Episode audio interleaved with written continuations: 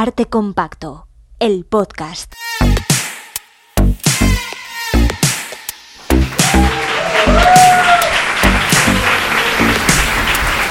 Con Juan Rasán y Bernardo Pajares.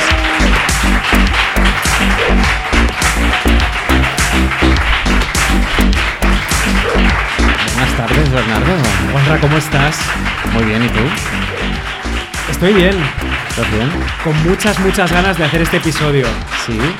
Muchísimas. ¿Por qué tienes tantas ganas Bueno, tú? Aplaudís mogollón. O sea, habéis venido con ganas de aplaudir hoy. Para mí lo más guay de todo de hoy es que esta sala está llena, a rebosar, pero es que está llena de caras sin mascarilla, Bernardo. Vemos Qué sonrisas.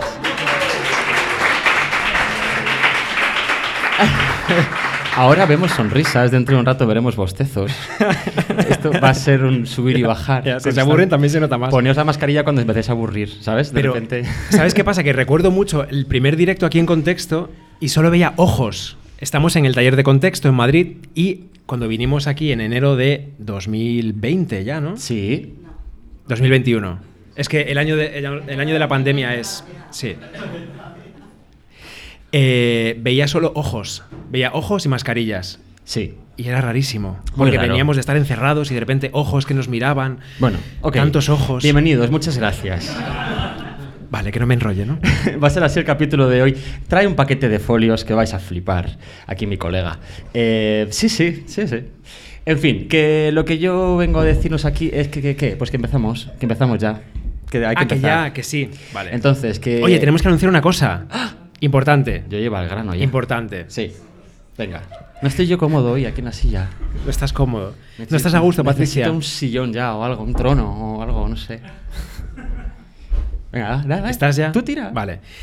Tenemos un anuncio. Eh, el próximo directo no va a ser en el Sí. taller de contexto, tampoco va a ser en Barcelona, que nos pedís, tampoco va a ser en Málaga algún día, sí. Va a ser en el Museo Sorolla. Bien. El- Qué aplauso más natural. Va a ser el 19 de mayo. Sí. Y las entradas van a estar disponibles el 4 de mayo. Van a ser entradas gratuitas, ¿vale? Cortesía del Museo Sorolla.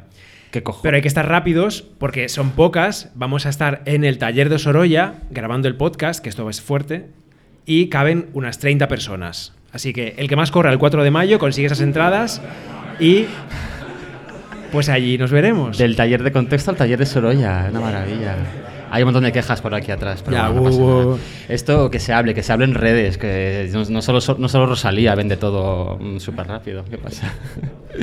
bueno, en fin, que vamos a hablar del tema de hoy, por favor. Eh, que si no te importa, Bernardo, pues subes el volumen a la música primero, en ese orden, y ahora le das al play, por favor. A ver, Vamos a espérate hablar- un momento. Esta es, ¿no? Vale. Sí, esto es de Venga, esto, vale. esto tienes que bajar aquí. Mira, ahí. Vamos a hablar de Hércules.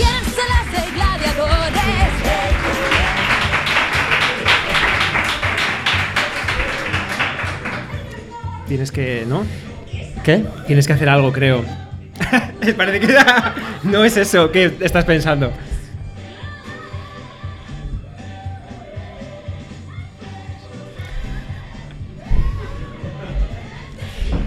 Ok, pues vamos a hablar de Hércules, señores, señoras, señoros, todos. no, Em, señoros, aquí no hay. ¿Qué pasa, Juanra? La música, perdón. Hoy está Bernardo que no se entera, entonces para voy a explicar a la gente que está en su casa escuchándonos que igual acabo matándote hoy, te acabo tirando a la cabeza el Hércules de piedra que tengo aquí. No, pobrecito mío. Pues tenemos Bueno. muchos testigos. Que mm, vamos a hablar de Hércules. Llevamos semanas leyendo y escuchando y viendo todo lo que hemos podido ver, leer y escuchar sobre Hércules. Y estamos realmente... Espérate un segundo que me voy a poner el cronómetro porque no me quiero pasar. Que luego me matáis todos.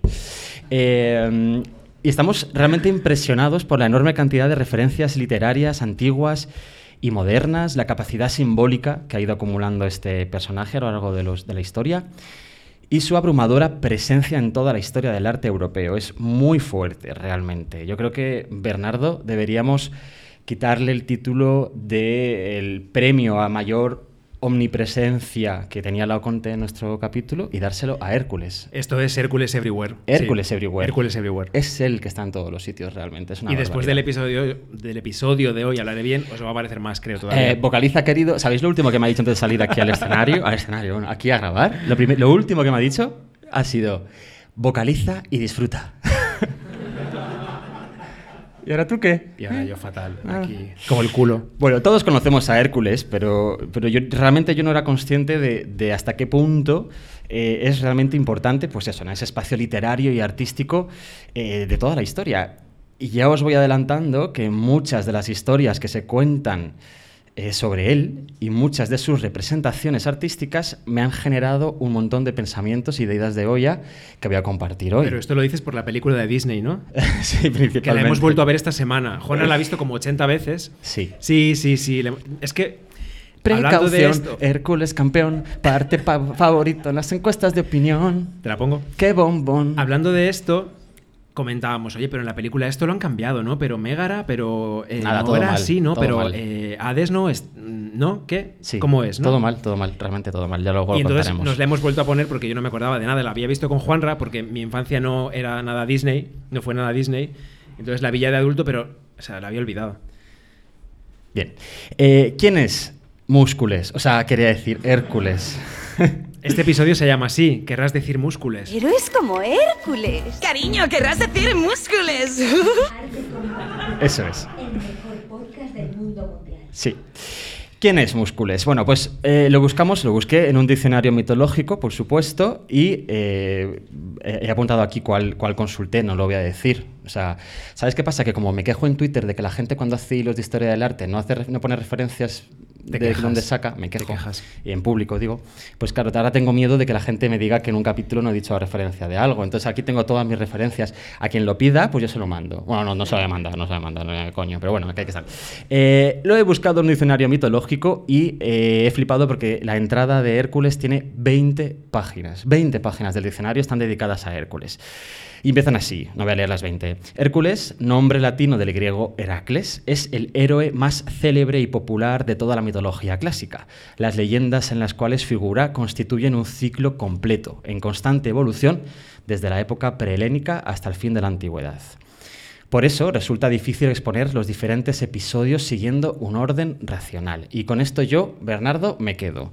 Eh, cuando vas a leer sobre Hércules así como a fondo, cuando vas a las fuentes primarias, es todo un pitote. O sea, esto, eh, ¿por, qué, por qué no cogieron y, y- y unificaron toda la historia? ¿Sabes? Es que, claro, es todo un caos. Aquí uno dice una cosa, otro dice la otra. es muy un- pitote. Uno dice 12 trabajos, otro dice 10 años, otro 12, otro 8. Es un follón verdaderamente grande. Porque claro, ¿cómo conocemos a Hércules? ¿De qué conocemos a Múscules? Pues su vida, sus hazañas de héroe, se cuentan en muchos textos distintos. Han sido ideadas por muchas cabezas y escritas por muchísimas manos distintas. Homero, eh, Pausanias, Heródoto, Sófocles, Apolodoro, Ovidio. Eurípides. Eurípides, Disney, todo el mundo. Eh, no hay una única historia de Hércules, sino Disney que- fue el que más inventizo, perdona, porque los demás tienen cosas en común, pero Disney... Sí, antes eh, est- estábamos mm, hablando de, de vampiros hoy, por una cuestión que no viene al caso ahora. El caso es que le he dicho, claro, es Mira, que para hablar de vampiros tengas como referente... No, no es referente. Crepúsculo, No. no, no, es un referente. no puede ser, Juanra. No es un referente, pero está A lo mejor presente. soy yo el que te... Lo que quería decir con todo esto, es, eh, a, lo, que voy, es que no es un referente, pero cada paso, cada, cada suma en la historia de los vampiros, cada suma literaria, aunque sea una literaria de mierda, pero va componiendo ¿no? la idea de qué son los vampiros. ¿no? Son los autores que van volcando ideas sobre ello. Pues igual que en True Blood de HBO, de repente los vampiros han salido del armario y en sociedad estadounidense actual con los vampiros fuera del armario. Pues a eso voy. Que Hércules se ha ido generando su idea, su historia, a través de diferentes aportaciones de diferentes autores. A Tú te déjame. gusta mucho True Blood y la sangre embotellada, esta que venden en, en los bares de True Blood. En fin, entonces que conocemos a Hércules a través de eh, un montón de relatos parciales, muchos de ellos, como decimos, absolutamente contradictorios. Esto hace que tengamos hecha eh, la, la picha, pues bastante lío, la verdad. Eh, sí, he dicho picha. Eh, Las fuentes nos cuentan su nacimiento, su infancia, ya con actos de fortachón superpoderoso. Cuentan también, por supuesto, sus 12 trabajos, aunque no están de acuerdo sobre el motivo por el que se enfrenta a esos trabajos, ni su orden. Nos cuentan también la historia de amor con Deyanira, algunas vivencias guerreras súper machirulas, todas ellas, claro. Eh, todas. Lo enor- la, la enorme perdón, cantidad de sexo que tiene allá por donde va. Es que me pongo nervioso cuando hablo de sexo.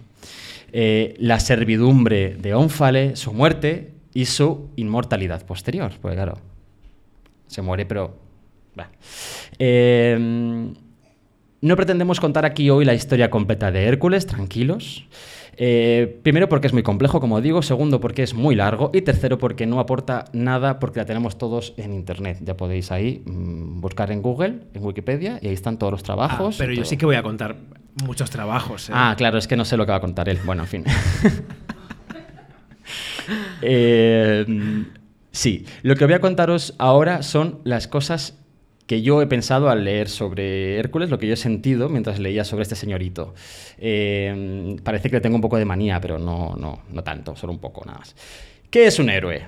Punto número uno. Tú córtame cuando quieras, pero luego ya te pondré mala cara, pero no te preocupes. ¿Qué es un héroe? No, no, adelante. Hoy entendemos por héroe lo que dice la RAE. Me encanta esto de ir a la RAE, ya lo sabes tú. Esto lo haces bastante. No, ¿eh? no, lo hago nunca. Me quejo de la gente que lo hace y yo lo voy a hacer hoy. Pero en más podcasts Eh, lo has hecho. ¿qué va? Sí, sí, Hoy que lo ha hecho, sí lo ha hecho. Hoy entendemos por héroe lo que dice la RAE, una persona ilustre, famosa por sus hazañas o virtudes. También dice que es alguien que actúa de forma valerosa y arriesgada. O, atención, y esta parte para ti es importante, Bernardo, una persona cualquiera, random, cualquier persona sin cualidades especiales ni nada, pero a la que alguien convierte en objeto de su especial admiración. Yo soy tu héroe. Sí, sí, sí. Ok. En el mundo de la mitología clásica, que nos ocupa hoy, un héroe es una persona. Bueno, no, una persona no. Es un hombre. Un hombre, que esto es importante. Un hombre que es hijo de un dios o una diosa y un humano o humana, por lo que está considerado un ser inferior a los dioses, pero un ser superior a los hombres. Porque tienen cosas, tiene cosas que le hacen más poderoso que los hombres. Además, sus vidas son estar llenas de hazañas valerosas y arriesgadas, como dice la RAE, claro, por supuesto. Y esto es lo que es Hércules. Hércules es un hombre mortal, hijo de Zeus y de la mortal Al- Alcmena. Luego contamos esto con más detalle, porque es muy fuerte, pero todavía no es el momento. Eh, tiene algo de ambos, tiene algo de ambos y de, algo, y de ambos mundos también. Algo de mortal, algo de Dios. Él es muy dual. La dualidad es quizá una de sus principales características, ¿verdad, Bernardo? La virtud, eh, el vicio, la mortalidad, la inmortalidad, la guerra y el amor.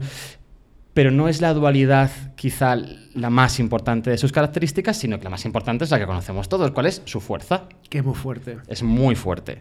Eh, es lo que da sentido prácticamente a todas las historias que giran en torno a Hércules. Su fuerza bruta, su potencia física. Es un puto toro. Es más que un toro porque él mata a los toros. Es. es ¡buah! ¿Sabes? Bueno. es un machote fuerte. Él, él puede con todo, con, con todísimo. Sí. Su ¿Te cara está, es- te está dando calor? Me está dando calor. Me vienen a la mente las fotos de Gonza Gallego. Eh, hola Gonza, gracias. Eh, de los héroes. Bueno, su cara y su cuerpo aparecen en un montón de obras de arte desde la antigüedad. Eh, esculturas, mosaicos. Se acuñaron monedas con su representación. Aparecen vasijas en pinturas. Se le atribuye la fundación de ciudades como Herculano, por supuesto. Eh, y no solo durante la edad eh, antigua, no, no solo durante la antigüedad. Cuidadito, también en la Edad Media. En la Edad Media se seguía hablando de Hércules. En la Edad Media se seguía hablando de cosas clásicas. Esto es un mito, lo de que. Eso sí que es un mito. Eso la, la Edad Media es una época oscura en la que no se tiene en cuenta en absoluto nada de la antigüedad. Ahí sigue estando. Lo que pasa es que, claro, lo utilizan a, su- a sus intereses, a sus. Ya veremos después. Eh, no es extraño entonces encontrarse referencias a Hércules en los textos medievales. Un señor, voy a decir su nombre para que no me digan nada, A ver, dilo. José Luis Serna, de la Universidad Complutense, no le conozco, no sé si es un gilipollas o es majo, no tengo ni idea. Un beso, José Luis. Seguro que es majo, eh, pero que no lo sé, ¿sabes? Que igual que nadie- que. Eh, él dice que San Isidoro, eh, San Isidoro, del siglo VII, ya codifica a Hércules como benefactor de la humanidad. Y dice también que en el siglo VIII, Teodulfo de Orleans, Teodulfo, el de toda la vida, le dedica un poema como héroe y personificación de la virtud. Y lo que es más llamativo, ah, estaba encantado, esto no lo sabía yo. Eh, la cátedra Petri. ¿Sabes lo que es esto? No, que es la Cátedra Petri. La cátedra Petri se supone que es. Me el- suena como a Santipetri. el- no he el- estado nunca en Santipetri, pero es un, un- el nombre de un sitio que me hace mucha gracia, Santipetri. Además, suena, a- Santipetri suena a estar en, en Ast- en Asturias o en Cantabria, como muy pijo, Ah, y ¿no? está en Andalucía. Ah, no, no, a mí me suena como es a estar pijo en Andalucía, Grecia. muy pijo, muy pijo a mí también. Santipetri me suena como a isla griega o algo así, no sé. también, también, Santipetri. Bueno, Bueno. Cátedra Petri. Cátedra Petri, ¿sabes lo que es? No. Pues es como Santipetri, efectivamente. Pues eso suena- Bueno, en fin. La cátedra Pet- eh, Petri es el auténtico trono del apóstol Pedro. O sea, es Ah, claro, la, las- cátedra- la silla de Pedro, claro. la silla de Pedro. Petri, claro. Es Yo necesito una, Soy imbécil. yo necesito una Cátedra cátedra, Petri, claro. cátedra Juanri, nueva para aquí. Esta es la de Petri. Con Eh, reposa- reposapiés Juanri también, ¿no? el trono del auténtico apóstol Pedro, que es esa silla de madera. ¿Sabes dónde está tú? ¿Sabes dónde está conservada esta silla? Está conservada dentro del bronce que construye Bernini para el ábside de la Basílica de San Pedro en Roma. O sea, ese, ese rompimiento de gloria que sale en el ábside de San Pedro, esos cuatro padres de la iglesia de bronce dorado que aguantan una silla dorada en el centro, esa silla dorada dentro guarda la auténtica, supuesta auténtica silla de madera de- del apóstol Pedro. Bueno, pues esta silla de madera del siglo IX, o sea, que es del siglo IX, no es de Pedro. Entonces no es de Pedro, porque Pedro no vivió en el siglo IX. Si vivió, vivió en el siglo I. La iglesia. Eh, ellos ya creen, desmontado todo. ellos creen lo que Ya quieren. no hay magia. Ellos creen lo que quieren creer. Ten fe. Es ten como fe. Hércules. Es como. No, Hércules. Bueno. Eh, esa silla de Pedro del siglo, del siglo IX, el, el primer. mm, esto, papa, ¿no? Sí. O apóstol, lo que sea. El padre de la iglesia, las llaves. ese señor. esto, sí. Bueno, pues ese señor tenía su silla llena de decoraciones con la historia de Hércules. Los 12 trabajos de Hércules están decorando en placas de marfil todo ese trono de madera de este señor. Esto Fíjate. es como lo pagano y lo católico a la vez. Eso o sea, lo es, cristiano y lo pagano. eso es. ahí. Bueno, también aparece durante la Edad Media en capítulos románicos y tal, no me voy a alargar porque no hace falta. En la interpretación del porqué de la permanencia de un héroe clásico en un mundo cristiano como es la Edad Media, muchos expertos eh, esto lo ven como un símbolo de la virtud del hombre sobre el mal. Pero el propio José Luis Senra, el majo, del, eh, Oh, deja, deja caer, gilipollas. deja caer la posibilidad de que eh, esté presentando realmente la figura de Hércules como una identificación alegórica o incluso una prefiguración, ¿sí? De... ¿De quién puede ser? Mira, te lo digo. ¿A quién te recuerda Hércules? Es mediador entre el mundo terrestre y el divino. Hijo del dios. A He-Man. Hijo del Dios más importante. Vive una vida llena de pruebas y tras la muerte alcanza la vida eterna. Pues ¿de, de quién estamos hablando? De Jesucristo. Efectivamente. Hércules y Jesucristo tienen que ver, tienen que ver. Yo lo dejo aquí, ¿eh? porque yo no soy ningún experto, pero ahí lo dejo. Em, pero es fuerte esto, ¿eh? Es fuerte, es fuerte. En fin, más tarde ya en la Edad Moderna, con el, con el inicio del Renacimiento, voy a vocalizar, con todos los intelectuales, humanistas y artistas buscando referentes en la antigüedad, es evidente que recuperan la figura de Hércules, un mito antiguo que, como decía, en realidad nunca había desaparecido. Y aquí, en la Edad Moderna, es cuando pasa una cosa que creo que Bernardo no va a contaros más tarde, aunque tengo escrito esto en el guion. Creo que no. Así que lo cuento yo. En la Edad Moderna se percatan, evidentemente, de que los emperadores habían defendido oficialmente la figura de Hércules, los emperadores de la antigüedad.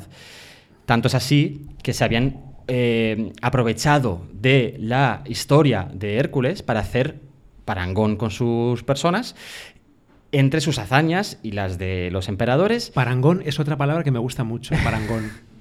Vamos, que lo tomaron como imagen de sus campañas, de sus campañas de propaganda. Dijeron, yo soy como Hércules. Tanto es así que algunos de ellos se auto, se auto no, se auto no, se retrataron, se hicieron retratar con los atributos de Hércules.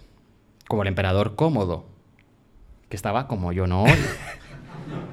como no estoy yo hoy. Hoy es tu lucha. o sea, Quieres una silla más cómoda para el próximo directo. Me ha dado con esta broma y es malísima, ¿no? Y- En el Museo Sorolla la pedimos. Tú tranquilo, para el Museo, Sorolla, la Sorolla, yo quiero en la cama de Sorolla, que está ahí. La odalisca. Eh, pues eso, y esta práctica que cogieron los emperadores en la antigüedad de, hacerse referencia, de hacer referencia a Hércules cuando hablan de su propia imagen, pues lo toman evidentemente los monarcas del siglo XVII y XVIII y XVI. El primero que lo hace es Carlos V, que sitúa a Hércules como el fundador de la dinastía de los Habsburgo. Claro, es que va más allá. No es que se compare con Hércules, es que dice que Hércules es su antecesor. Exacto. Y ahí estamos todavía hoy, en el escudo de España, de la bandera que tenemos, las dos columnas de Hércules. ¿Con qué? Con el Plus Ultra. Que el Plus Ultra no es una, cosa nazi, originalmente. Aunque ahora sí, es una cosa nazi. Eh, En realidad viene de la frase non terrae plus ultra. Es decir, bueno, es que, ah, es que es muy largo, pero bueno, que Hércules como es tan fuerte, pues vino a España, cuando no era España, entonces hizo así, ¡pum! Entonces... ¡Pum! Ya estoy aquí. ya está aquí la guerra. ya, perdón, no. Mira que te he avisado. la guerra, ¿no? La guerra. no. Perdón, perdón, perdón. Eh, perdón, perdón, que esto es He serio. separado. eh, el- yo no. Hércules separó África y, y lo que es la península ibérica. Y fabricó el estrecho de Gibraltar con sus propias manos. Eso, hasta ese momento el Mediterráneo era el único mar que había. Obviamente. Pero él separa las, los- Comillas, los, dos comillas. continentes también, entre comillas, y entonces sale el Mediterráneo y monta el Atlántico. Tú fíjate la que le llevó al salir el Mediterráneo. Entonces, bueno, pues a cada lado, él, de, de empujar, pues generó dos, dos, Dos bueno, accidentes dos geográficos. montañas, ¿no? Sí, Calpe, pero no Calpe de por un lado, Alicante. ¿no? No, no, no, no, no. Pero se llama Calpe. Era Calpe, sí, se sí, llamaba sí, Calpe. se llama Calpe, se llama Calpe. Y pero no es el Ávila la Calpe de. Alicante. Sí. Bueno, el caso es que construye dos Que col- tampoco es Ávila de Ávila. Perdón. que Hércules va y construye dos columnas y las pone ahí y, y dice, aquí de recuerdo de que aquí se acaba el mundo conocido y que aquí estuve yo separando las putas tierras estas.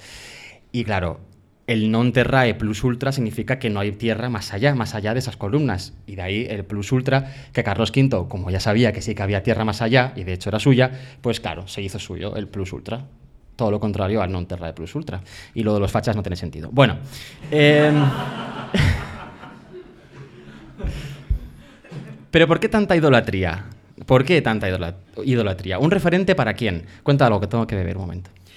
Bueno, voy a contar que yo sí que iba a mencionar algo de esto, pero luego pasaré así páginas rápido cuando me toque y diré yo. Lo de las columnas ya os lo sabéis. Siguiente. ¿Un referente para quién? Decía yo. Bueno, pues antes decía que su capacidad especial se basa en su fuerza, en su potencia, en sus éxitos, en sus batallas, en sus peleas frente a monstruos, ¿no? Ayuda a la gente gracias a la fuerza. Es un tío de éxito, es un tío molón. Él tiene fuerza, Bueno, es guapo. sí, bueno, lucha. sí. No me, no me lleves la contraria. Y creo que... Pero tiene altibajos, ¿eh? Sí, tiene alti- como todos. Eso lo hace más atractivo, ¿no? Eh, claro.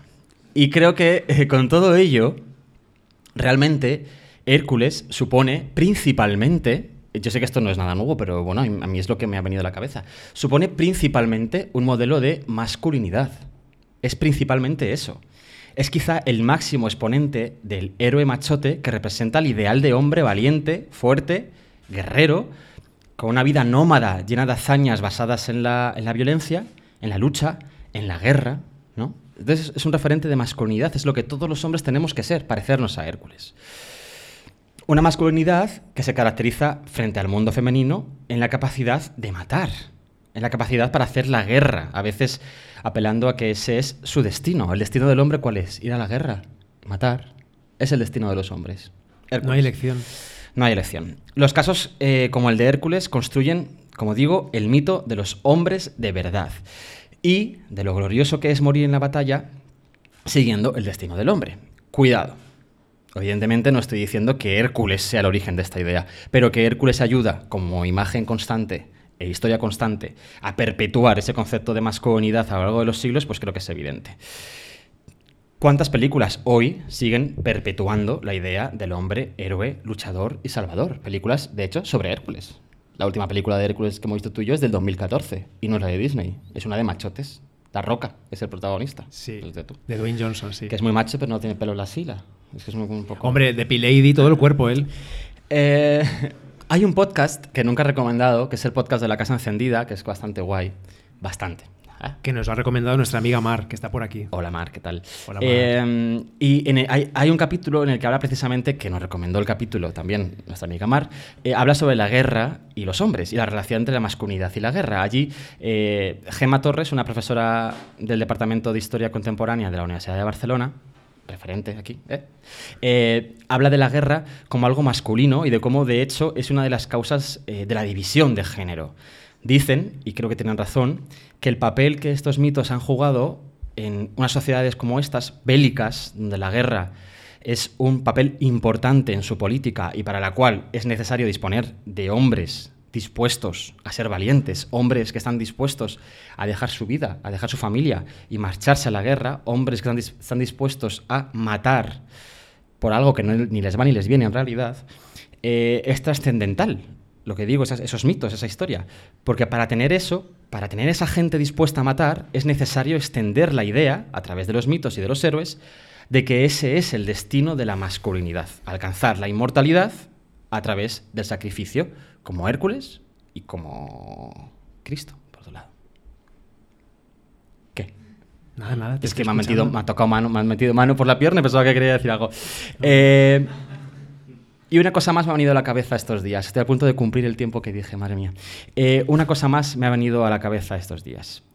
Eh, si lo heroico es el comportamiento masculino por excelencia, si el valor del héroe radica en su valentía, en su fuerza, en su virilidad, ¿me estás entendiendo?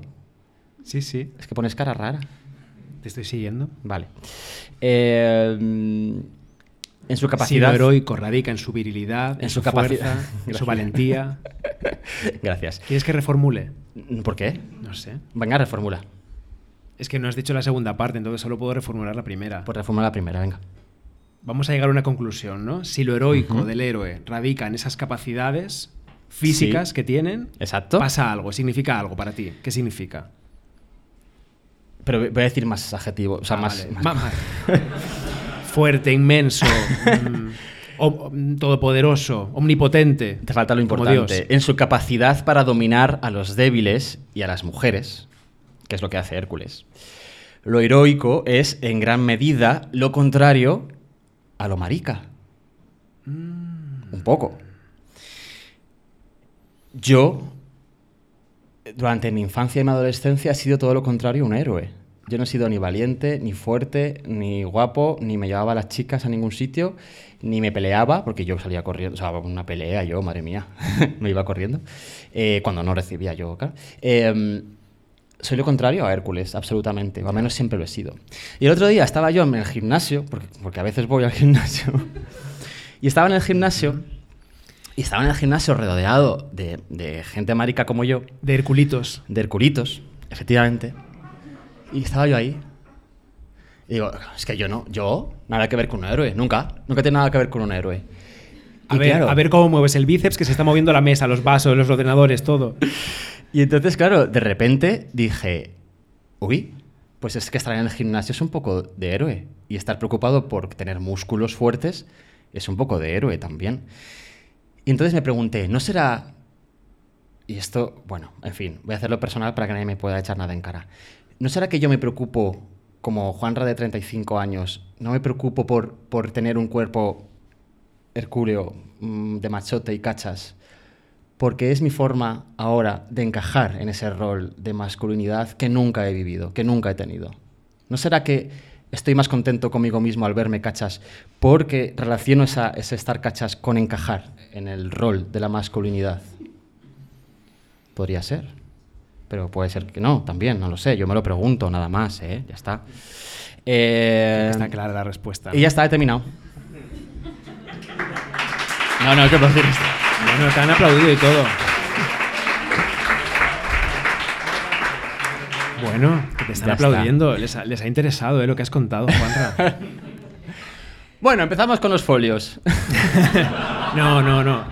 Ya, es que Juanra está con la pantalla y yo estoy. Yo soy más, yo soy más viejo que Juanra. Veo con mis papeles. Bueno, eh, a mí me da igual el cronómetro, ¿eh? Mira. el móvil. Eh, Es que para los que no están aquí, Juanra ha encendido el cronómetro y se lo ha enseñado a Bernardo cerca de su cara. A ver, empieza a pasar diapositivas, venga. es que muestra de imágenes hoy. Bueno, la gente que está en casa no ve las imágenes. No vamos a hacer referencias a ellas en ningún momento del capítulo. Salvo alguna cosa. Así que, así que lo que podéis hacer es buscarlo en Google y ya está. Bueno. Hércules, como bien ha dicho Juanra, el hombre más valeroso que han conocido los siglos. Esto no lo digo yo, lo dice Baltasar de Vitoria en El Teatro de los Dioses de la Gentilidad, de la Gentilidad en el siglo XVII.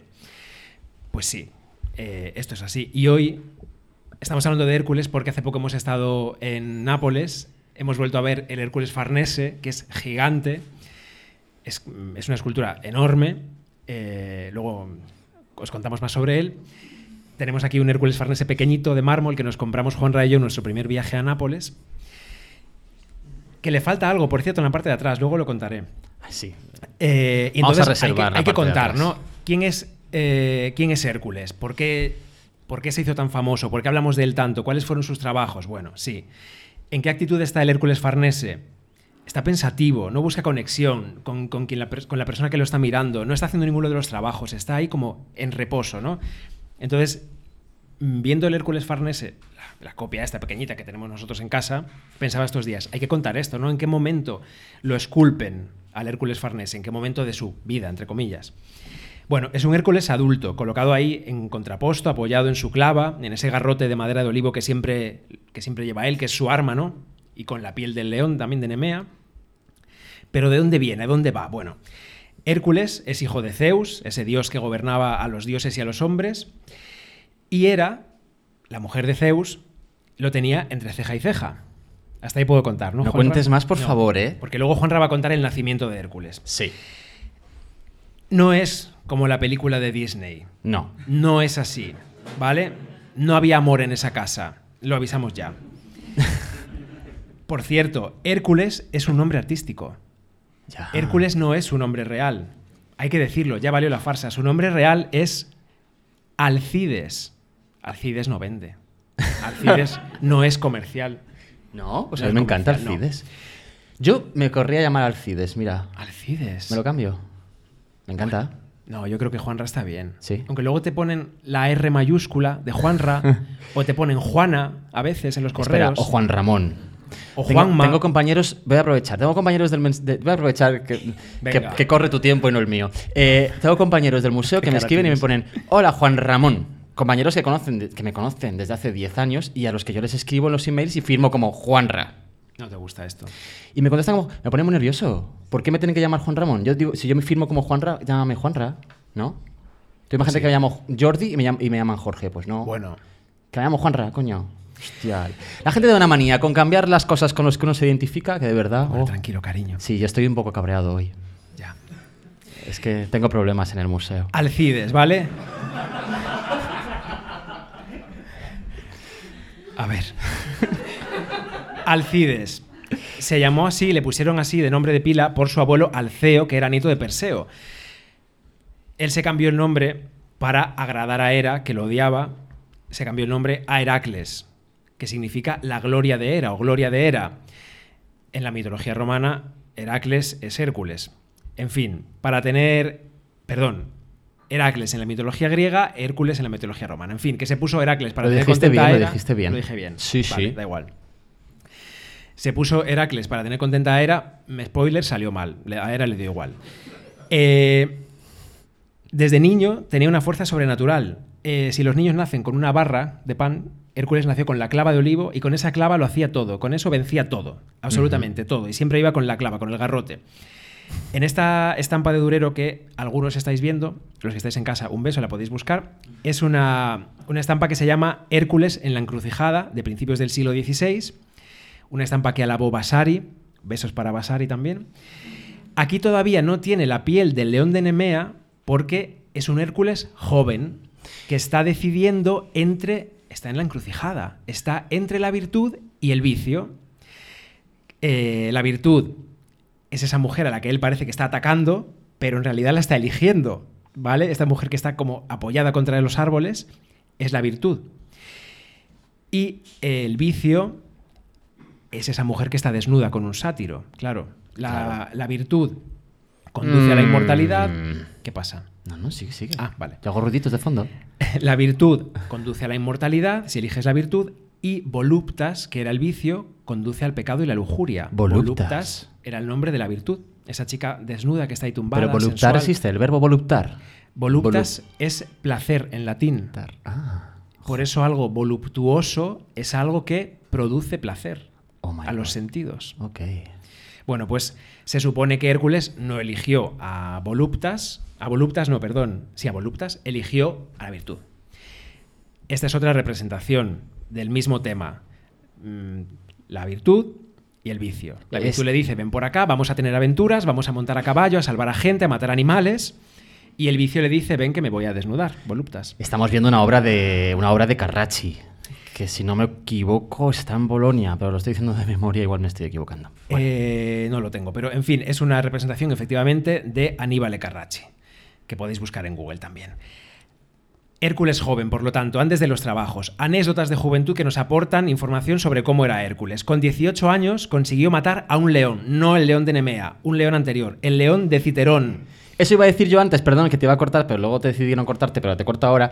Y es que el- lo del león que llevaba puesto encima, en realidad Sí. no siempre es el de Nemea, porque muy jovencito se puso ya este del primer león que mató. Sí. Y luego tiró el del primer león y se puso el de Nemea porque era más grande. Es como en los videojuegos, cuando vas ganando armaduras más fuertes, es. te quitas la otra que ya no te protege y te pones la buena. Correcto. Bueno, pues igual. Mató al león de Citerón, era un león que tenía atormentados a los pastores de Beocia porque acababa con los rebaños. Claro, los pastores no tenían ahí ganado.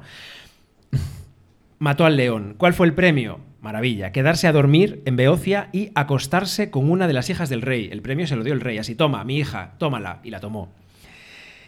Ahí se enganchó un poquito porque tuvo cama 49 noches. ¿Por qué 49? Porque el rey. Esto tenía es un muy plan. fuerte. Esto es muy fuerte. Vais a flipar. El Ay, me encanta ver a la gente sin mascarilla. Sois más guapos sin mascarilla. Sí.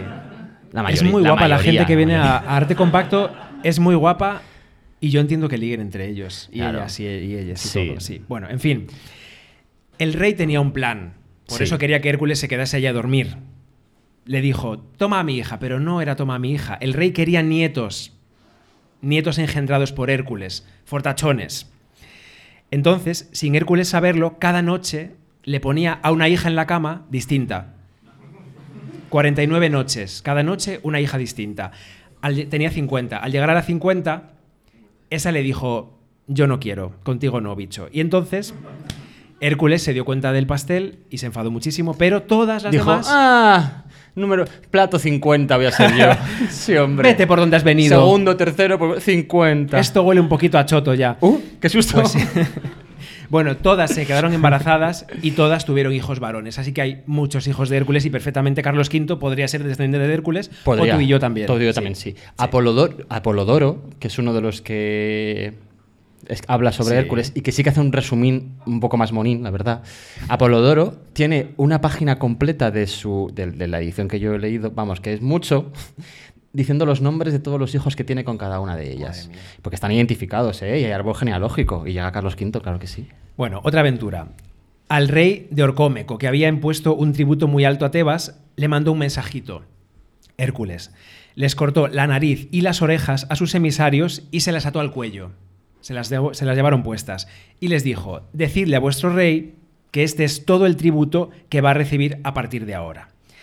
Claro, en Tebas estuvieron felices porque se quitaban el tributo. El rey de Tebas, Creonte, se lo agradeció mucho. ¿Sabéis cuál fue el premio? Lo que recibió como agradecimiento por salvarles, por ayudarles a la hija del rey de Tebas, a Mégara. Le dijo, toma, mi hija. Y Hércules la tomó, esta vez ya como esposa, se casó con ella. Vivieron felices, tuvieron hijos, fueron una familia feliz. Mégara es la de la película, que ya no está aquí. Bueno, en fin, Mégara sí que es la de la película de Disney. Fueron felices hasta que Hera dijo, oye, Hércules está feliz ya demasiado tiempo, no puede ser. Y entonces provocó una locura transitoria en él. Hizo que se volviera loco y que en vez de ver a su familia, a, a Mégara y a sus hijos, viera a enemigos. Entonces Hércules cuando ve enemigos, cuando ve leones, vacas, lo que sea, ¿qué hace? Los mata. Los mató a todos. Los eliminó. No se sienta a dialogar, no. No, Hércules no dialoga. Hércules actúa. Garrote. Ya está. Garrote. Hércules Eh, es un poco Abascal, ¿no? Hércules. Es un, poco, es Atenea- un poco nazi, Hércules. Atenea, que lo ve todo, ya sabéis que Atenea lo- los dioses lo ven todo, y Atenea suele ayudar más bien a los hombres, a los héroes hombres, pues lo ayudó. Dijo, fuera locura, ya, reponte. Se dio cuenta de lo que había pasado y entró como en crisis. Dijo, "Ah, mi vida no tiene sentido, he matado a mi mujer, he matado a mis hijos, ¿qué hago? Dialogar, no. Se fue al oráculo, que igual en la época era un poco como ir al psicólogo, no sé. Se fue al oráculo de Delfos. El más importante de Delfos. Y el oráculo le dijo que iba a tener que hacer unos trabajos para reconciliarse con los dioses, para estar como en paz ya otra vez el hombre y poder seguir siendo un héroe y no un capullo que ha matado a toda su familia, aunque no Claro, fuese su culpa. Se puede matar a todo el mundo, menos a su familia, los demás sí. Pero, Claro. Entonces eh, tenía que hacer 12 trabajos sirviendo a Eristeo, que era su primo, Euristeo. Es que los nombres. Los dos eran descendientes de Perseo, así que eran primos lejanos. Euristeo recibió además la orden de que, oye, hazle caso a este señor, dale trabajos. Tú dale quehaceres. Y ponle trabajos difíciles, que es muy fuerte. Sí. No que Euristeo quisiera, de hecho a Euristeo le daba como un poco de cosa. Bueno, a veces sobre esto- presentaba luego las, Sobre esto hay versiones. Hay una versión que dice, lo puedo decir ya, ¿no? Hay una versión que dice que Euristeo en realidad es un señor que está trabajando a su vez para Hera. Sí, claro. Hera, que aún no hemos dicho por qué, pero odiaba a Hércules. Pues Euristeo en realidad estaba ahí como mm, un mandado, en realidad. Sí, hay otra versión. La mano negra de toda la vida de Hércules es Hera. Sí, se- o sea, era Hércules mal, Euristeo y Hércules mal, aunque les unen los trabajos y ya está. Pero hay otra versión, además antigua, que cuenta la historia diciendo que en realidad Hércules y Euristeo estaban enamorados y que Hércules hacía los trabajos para agradarle. Esto lo cuento en otro podcast. Bueno, que hoy si no, ya. en fin. Eh, va recibiendo dónde tengo que hacer cada cosa. Ubicación, GPS, Waze o Waze. A ver, ¿dónde voy? ¿Qué hay que hacer? Lo primero, no hay Pegaso, ¿eh? Iba él por su cuenta. No hay Pegaso caballo con alas ni nada. El Pegaso es de Disney también. Resumen, primer trabajo. Aquí ahí tenemos un friso. No, no hables un- de las imágenes que estamos viendo. Bueno, un montón de trabajos que hizo. El primero fue matar al león de Nemea. Un león fiero grande que tiene al pueblo atemorizado, una piel dura, de chipiona, imposible de traspasar. Hércules lucha con él cuerpo a cuerpo, lo abraza, asfixia al león y lo mata. Yo creo que asfixia al león y lo mata. Siempre armado solamente con su garrote. Esto no es un león, ¿eh? no, Esto es esta- un- este es el siguiente trabajo que me estoy adelantando. No pasa nada. Luego ya se pone la capa nueva, se quita la antigua armadura, se pone el león de Nemea por encima y eso lo protege, claro, de las flechas porque eso no se atraviesa nunca. Siguiente trabajo, matar a la hidra de Lerna.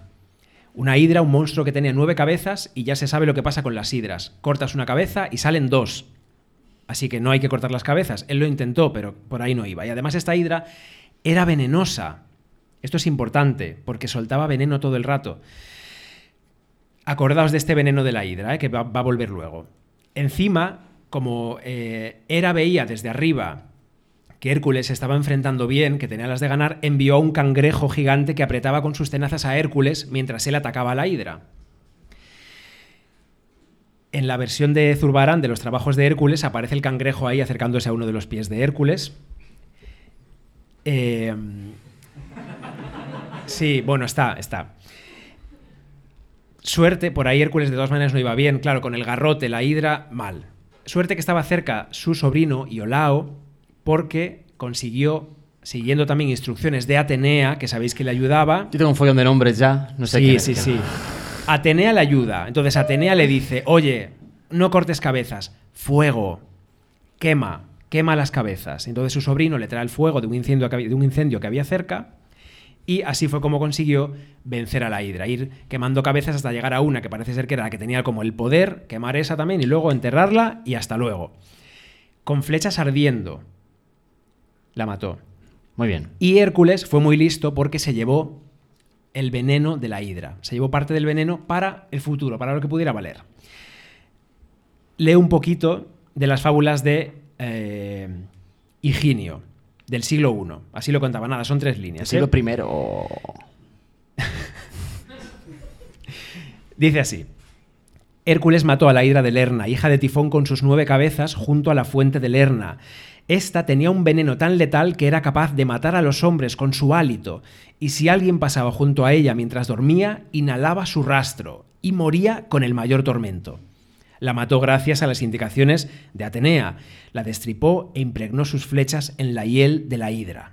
sea que Hércules lo hizo bien. Aquí pensó, ¿eh?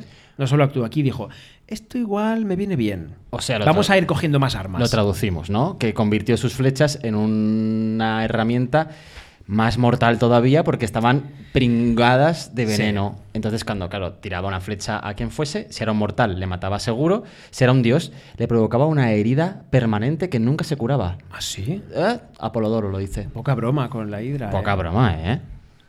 Siguiente trabajo. Sí.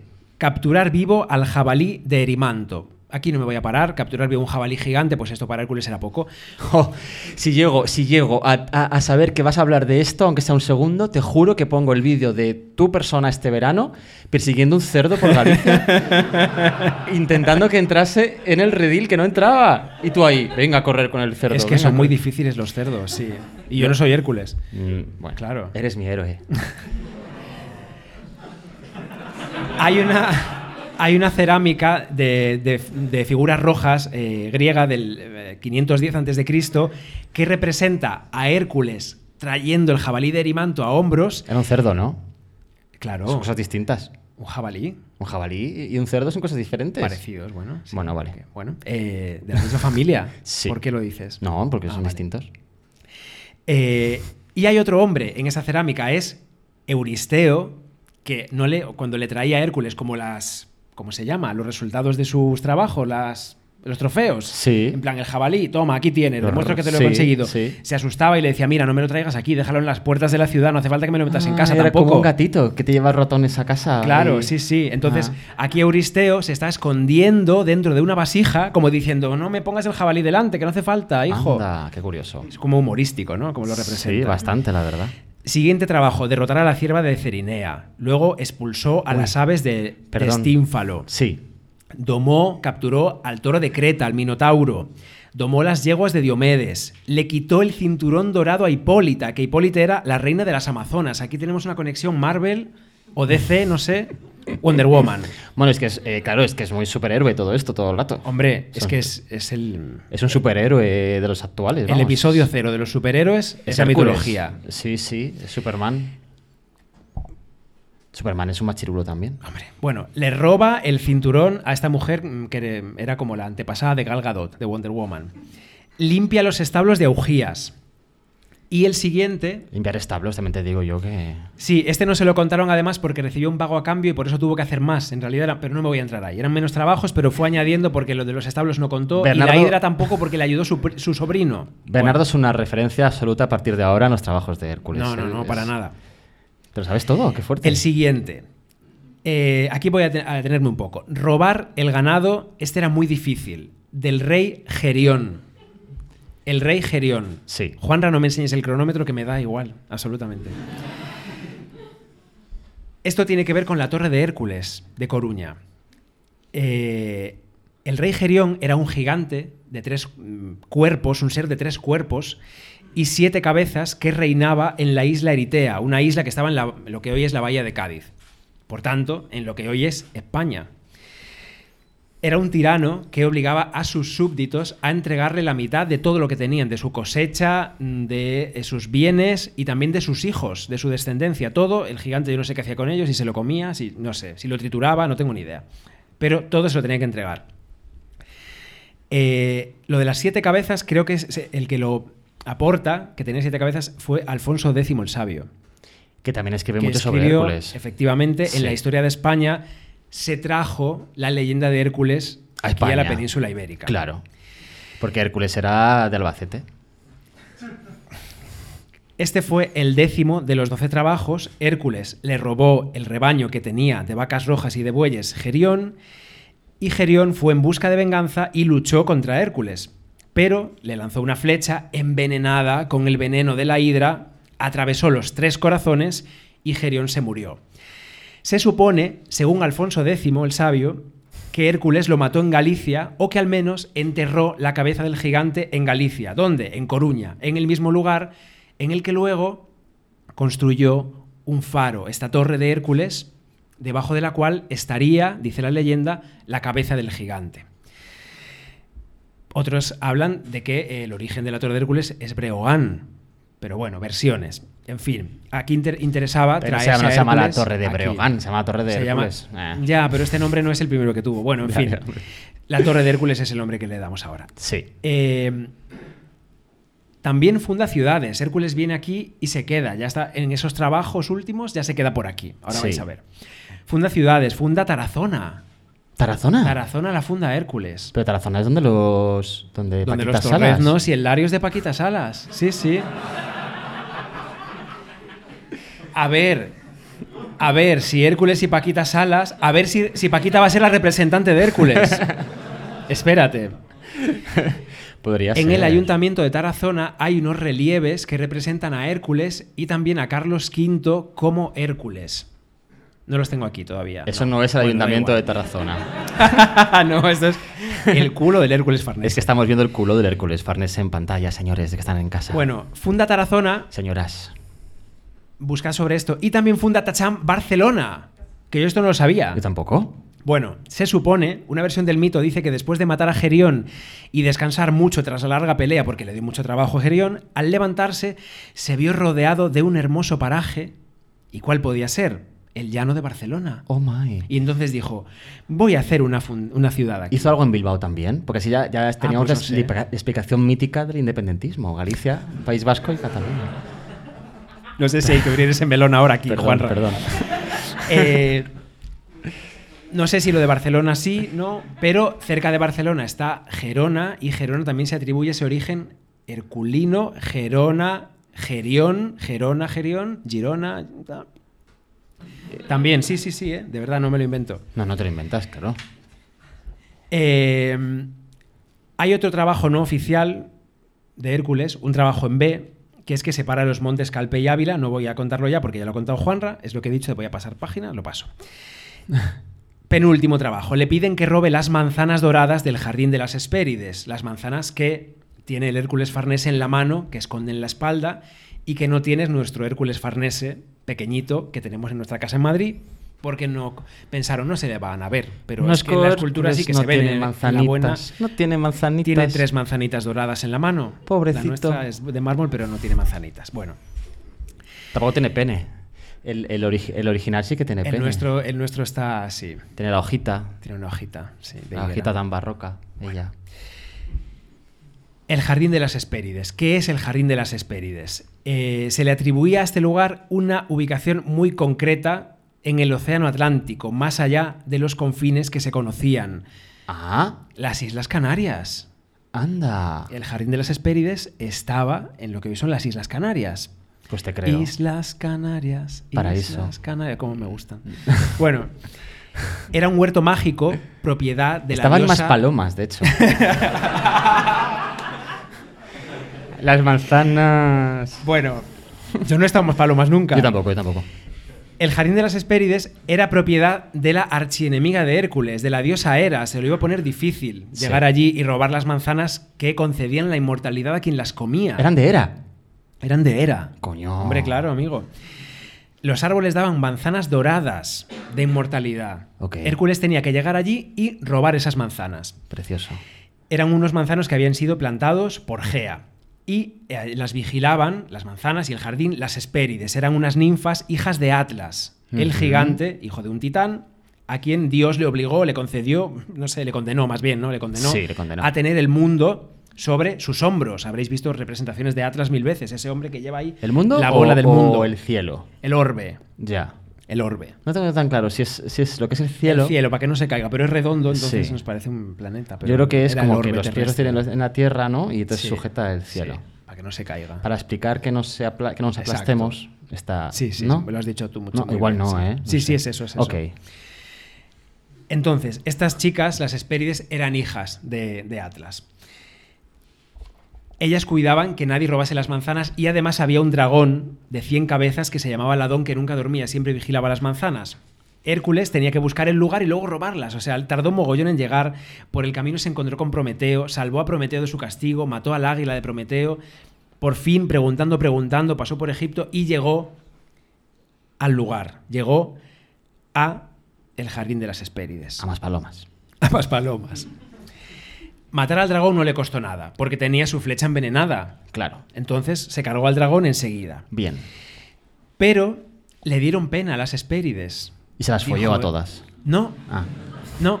Dijo, no voy, a, no voy a matar a estas chicas para robarles las manzanas. Esto no puede, esto no está bonito. Qué feo. Ya había matado a, a A su, su mujer y a familia. sus hijos. ¿no? y entonces, como sabía que Atlas era su padre, fue a hablar con él. De hombre a hombre, mejor, claro. Con ellas para qué se va a hablar, con Sí. eso se habla. Y entonces le dijo, oye Atlas, ¿te importa ir tú a ver a tus hijas y les dices que me dejen unas manzanas doradas que me ha pedido este hombre, que me pone los trabajos y estoy ya un poquito... Está sí. Sí. Y Atlas le hizo caso. Más Como majo. Hércules era tan fuerte, le dijo, mira, yo puedo ir, pero hay que sujetar el orbe, el cielo. Entonces, sujétalo tú. No sé si tengo o no tengo. Sí. Entonces Hércules le dijo, vale, tú ve, como, dice, como decís aquí en Madrid, ves, ves tú hablar con, con las hijas Perdona, yo no he dicho ves Con las nunca, vas contando. y ya me quedo yo sujetando el orbe terrestre. Entonces Atlas fue, cumplió el encargo, pero... Le dijo, sujétame le- el cubata, básicamente. le hizo un poco a Hércules a 13-14. Volvió con las manzanas y le dijo, toma, ¿y esto que se lo tienes que dar aquí en Euristeo? Eh, espérate, quédate tú sujetando aquí esto para que no se caiga el mundo encima de la gente, el cielo, que ya voy yo a llevar las manzanas doradas de mis hijas a Euristeo. Sí, sí. Anda. Y Hércules le dijo, "Eh, bueno, mm, no- ¿Cuánto tiempo? bueno, vale. Espérate, deja un mo- déjame que me ponga un. Sujétate un momento que voy a ponerme un cojín. Como cuando en el gimnasio te pones la toalla para la barra. Sí. Deja que me ponga yo un cojín primero para sujetar, que esto va a ser bastante rato. Esto de Hércules. Y entonces lo engañó, sí. ¡Ah! O sea que Hércules Sí, sí. le volvió a pasar otra vez un segundo la esfera Sí, sí. y se piró. Y se piró. Le dijo, ¡ay, te quedas, amigo! y se fue con sus manzanas. Es que Hércules es muy listo. Y por eso está con las manzanas doradas en la mano en la. A ver, en esta imagen, que no, no hay que comentar las imágenes como yo mismo he dicho, pero esta imagen la voy a comentar. Es una foto en detalle del culo de Hércules Farnese. Realmente las manzanas doradas eh, parecen, o sea, no son las manzanas de la mano, son otra cosa, ¿no? O sea, tiene un par de, tiene un culo espectacular este hombre. Ya Esa- está. esas son las manzanas de más Esas son las dos manzanas realmente de las palomas. Menudo culo, por favor. Bueno, ya está. Último trabajo, ya voy terminando. Encadenar y raptar al famoso cancerbero, el guardián del Averno. Sí. Allí se fue. Todo sí. el mundo sabe dónde estaba. Allí se fue al Sí. Averno, al inframundo. Y le dijo, dijo, oye, lo de hablar me funciona.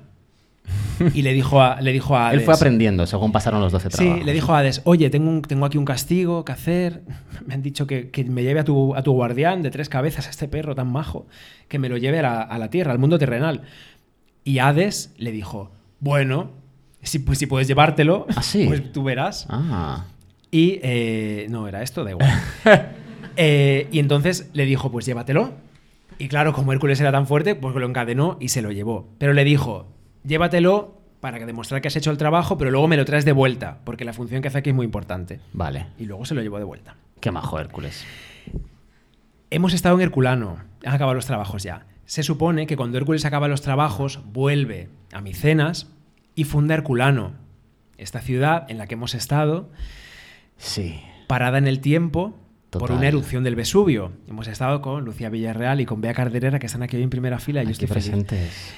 Y maravilla, o sea, pasamos un día completo allí, nos encontramos Una tarde. esculturas de Hércules, Esculturas de. como por ejemplo un Hércules con eh, la, capa de, la capa del león ya puesta en el brazo porque ya ha acabado No puede en más. sus trabajos, No puede más. la maza al hombro y orinando porque, porque después de trabajar pues te va a ir que hacer pis, claro. Esta escultura en realidad se llama Hércules borracho. No está cansado meando, está borracho como una puta cuba y por eso se hace para atrás hasta el punto de caer. Es justo el momento, inst- el instante previo a caerse para atrás y mearse la pierna entera, básicamente. Hay, hay mosaicos también allí, hay de todo, de Hércules, en Herculano, claro. Hay de todo. Eh, hay Hércules grandes como el Farnese, hay Hércules pequeñitos en el Museo Arqueológico de Nápoles, todos, la mayoría, basados en la figura del Hércules Farnese, en contraposto, con la mano apoyada en la cadera y el otro brazo descansando sobre su clava, con la, con la piel del león Colgando por ahí. colgando en, en el otro lado. Barbudo, un Hércules mayor, no imberbe, un Hércules mayor ya veterano. Este es como el de... Borrachuzo, borrachuzo. Un Hércules pequeñito, también borracho. Y medallas, eh, camafeos, todos todo. con la efigie de Hércules. Y ya está. ¿Qué pasó cuando completó los 12 trabajos? ¿Ganó un premio? ¿Ganó la, inmortal- la inmortalidad? No, simplemente recuperó, digamos, su honor. Hizo caso a lo que le había indicado el oráculo, cumplió y siguió con su vida. Tuvo un poco de torpeza, voy a dejártelo preparado para lo que vas a contar después del descanso. ¿Se, lib- se libró de Hera? No. No se libró de Hera No. y él también se ponía un poco sus propias trampas. ¿eh? Un, rey que había sido profesor suyo de tiro con arco, en su adolescencia, al encontrárselo de adulto ya le propuso algo. Le dijo que le entregaría a su hija como esposa si conseguía superarlo a él y a sus hijos varones en una competición con el arco y las flechas. Hércules le dijo que sí y claro, por supuesto, ganó. Pero el rey se acordó de lo que había hecho Hércules con su anterior esposa y con su familia y no cumplió su palabra, no le dio esta vez a su hija como mujer y además, claro, como Hércules se enfadó, se empezaron a pelear. Entonces, por una parte estaba el bando del padre de este rey con algunos de sus hijos y por el otro lado Hércules con uno de sus hijos que confiaba en Hércules y dijo, no puede ser padre que tú estés traicionando a este hombre que ha venido aquí a- a aceptar tu reto y te ha ganado. Pues dale a la hija, dale a mi hermana como mujer. ¿Qué pasó? Que en el fragor del combate, Hércules, que yo creo que a veces no tenía muchas luces o se nublaba, no distinguió entre, entre enemigos y amigos y lanzó a este chico violentamente desde la torre en la que estaban luchando hasta el suelo y el chaval pues murió. O sea, mató a su único amigo. Mató al único aliado que tenía en esa lucha. Sí, esto le pasó a él. Por eso te decía yo antes que tenía altibajos, que héroe sí, pero from zero to hero. Entonces, después de asesinar involuntariamente a este muchacho inocente, ¿qué Ay. hizo? Ay, volvió al oráculo. Y el oráculo de Delfos le dijo, Hércules, a partir de ahora tienes que servir a la reina Ónfale de Lidia durante tres años. Y luego ya veremos. Luego ya veremos. Estamos de vuelta.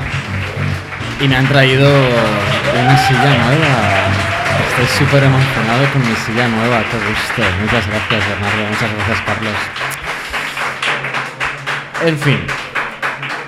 Vamos a seguir con Hércules. Esta silla mejor. Esta silla muchísimo mejor, estoy encantado. Es que, a ver, yo eh, tengo problemas de espalda importantes y entonces pues estoy delicado. No es por que me hayan diosado ni nada de eso. no. Bueno, Es verdad, esto es verdad. Juanra ha estado un par de semanas casi postrado en la cama, empastillado, tuvo que ir a urgencias a que le pincharan yo no sé qué. Bueno, me pincharon en el ¿eh? culito. Sí. Bueno, en fin, Hércules. en la manzana de las Hespérides. En mi Ay, ay, en la mesa, Bernardo. Al final la tiramos, coño. Bueno, volviendo a lo que a mí me ha llamado la atención de las historias de Hércules, como ya adelantaba antes, Lo habíamos dejado es a punto de ir a servir a la reina Ónfale. Ya, pero eso vamos a dejarlo ahí un poco en stand-by porque Vale. ahora lo que vamos a hacer es hablar de su nacimiento. Porque lo que quiero es hablar del papel de las mujeres en la vida de Hércules. Ya hemos adelantado un poco cómo era el papel de las mujeres. No tengo mucho más que decir. Realmente no, no voy a sacar conclusiones, solo voy a contar algunas historias. Las más importantes de la vida de Hércules, en realmente. ¿Sabes que creo que desde que me han quitado la muela esta gigante que me han quitado, eh, las, eh, hago las S más S? O sea, sal- son, sueno como Más- Yo me sueno como más, más pijo, ¿sabes? Como más del barrio de Salamanca. Y bueno, no sé, bueno, este- sí. ¿ves? ¿Ves? No sé, no sé. Me sale como un sonido distinto. Esto es guay. Luego voy a pedir que me quiten otra distinta a ver qué pasa. a ver si- bueno, eh, a lo que iba. Que eh, momentos importantes de la vida de Hércules que están marcados por la acción o por la inacción de las mujeres. En fin, a mí lo que me interesa de esto es que cuentes por qué Hera le tenía tanta manía, que vamos a saber eso ahora. Vale. ¿No? Sí. Vamos a empezar. Eh, para quien esté en su casa, que busquen en el móvil, por favor, o en el ordenador, un alto relieve que está en el Museo del Prado, cuyo autor es Tommaso Fedele, un escultor del siglo XVII. Este, este relieve es del siglo XVII, no es, no es de la antigüedad, y es un escultor del que no se sabe mucho, este Tommaso Fedele, que trabajó muy bien el pórfido. El pórfido es esta piedra dura y muy mona que se usó mucho para esculturas, eh, como la que tiene este relieve. Así como marroncita, ¿no? Rojiza marrón, sí. En este relieve, que pertenece, perteneció a la corona de España desde el siglo XVII, eh, estaba en el Alcázar, de hecho, el, el relieve. Eh, Tomaso del Pórfido, porque a Tomaso Fedele se le conocía como Tomaso del Pórfido, por lo bien que lo trabajaba, Eh, aquí está copiando un modelo de Alessandro Algardi. Alessandro Algardi nos suena menos que Bernini, pero tiene mucho que ver. Es un escultor también del siglo XVII que fue alumno de Carracci, el de Carracci, el de la- el Hércules y la Virtud. Es que los Carracci tienen una academia Correcto. y pasaban muchos alumnos por allí. Ya solo decir que alguien es alumno de los Carracci ya le coloca en un punto muy determinado, ¿no? En la eh, persecución del ideal de la belleza clásica, eh, imponer el dibujo, eh, bueno, en fin, ese tipo de cosas. Por ¿no? encima del color, ¿no? Sí. Eh, este señor que digo, el, el Alessandro Algardi, compitió con Bernini toda su vida por ganarse algún tipo de encargo, por favor, en Roma. El hombre lo, lo pasaba fatal. Todo esto no va a ningún sitio con Hércules. Yo lo, lo cuento por- porque es arte compacto y quiero contar algo de un artista. Eh, y ese señor, el, insisto, Algardi, es el autor, eso sí, consiguió un encargo importante, es el autor de la tumba del Papa León XI en el Vaticano. Una copia barata de Bernini. Ah, ya sé cuál A ver, barata tampoco, pero una copia. Bueno, el caso. Hablemos del nacimiento de Hércules. La cosa es que este relieve representa a un niño muy mono, con una serpiente entre sus manos, eh, una serpiente súper feroz y maligna, con la boca abierta, preparada para morder. ¿Por qué? ¿Qué está ocurriendo aquí? Pues bien, la primera mujer de la que voy a hablar es Alcmena. ¿Ok? Alcmena es la... Bueno, no, no, de- de- Almena era la hija del rey Electrión de Micenas y esposa de Anfitrión, hijo de reyes, Anfitrión, y nieto de Perseo. Por eso yo decía antes de que Hércules Zeus. era heredero de Perseo, Sí, descendiente bueno, de en fin, Perseo. en fin, cosas que es un árbol genealógico así un poco tal. Alcmena y Anfitrión son los marido y mujer, ¿ok? Tintín. Pero ellos eran marido y mujer Tintín, pero no Tintín, porque no tenían sexo. No, No había sexo. Se habían casado, pero Electrión, Electrión es eh, eh, el padre de Alcmena, Electrión había prohibido que tuviesen sexo hasta que Anfitrión no hubiese vengado el asesinato de los hermanos de Alcmena. otra vez el hombre diciendo a mi hija no la tocas Hasta, que, que, no vengues el asesinato. asesina- a los asesinos de mis hijos, efectivamente. Eh, así que Almena ahí estaba, solita en su casa la mujer, sin él, porque él estaba todo el día por ahí luchando para Guerreando. matar, para, para vengar a tal, y, y vengaba a los hermanos de Almena solo para poder follar, porque no podía follar si no. Entonces por ahí estaba por el mundo intentando eso todo el rato. Eh, el caso es que vivía- vivían en Tebas, este, vivían en Tebas y estaba ahí ese hombre por ahí. Bueno, en caso.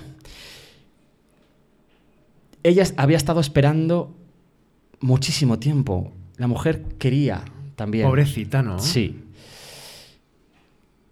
En fin, anfitrión lo consigue, se venga, mata a quien tiene que matar. Y cuando anfitrión llega a Tebas de vuelta, súper contento, orgulloso, triunfante, Desnudándose por el camino. desnudándose por el camino, o sea, llegaba mm, duro ya en el carruaje.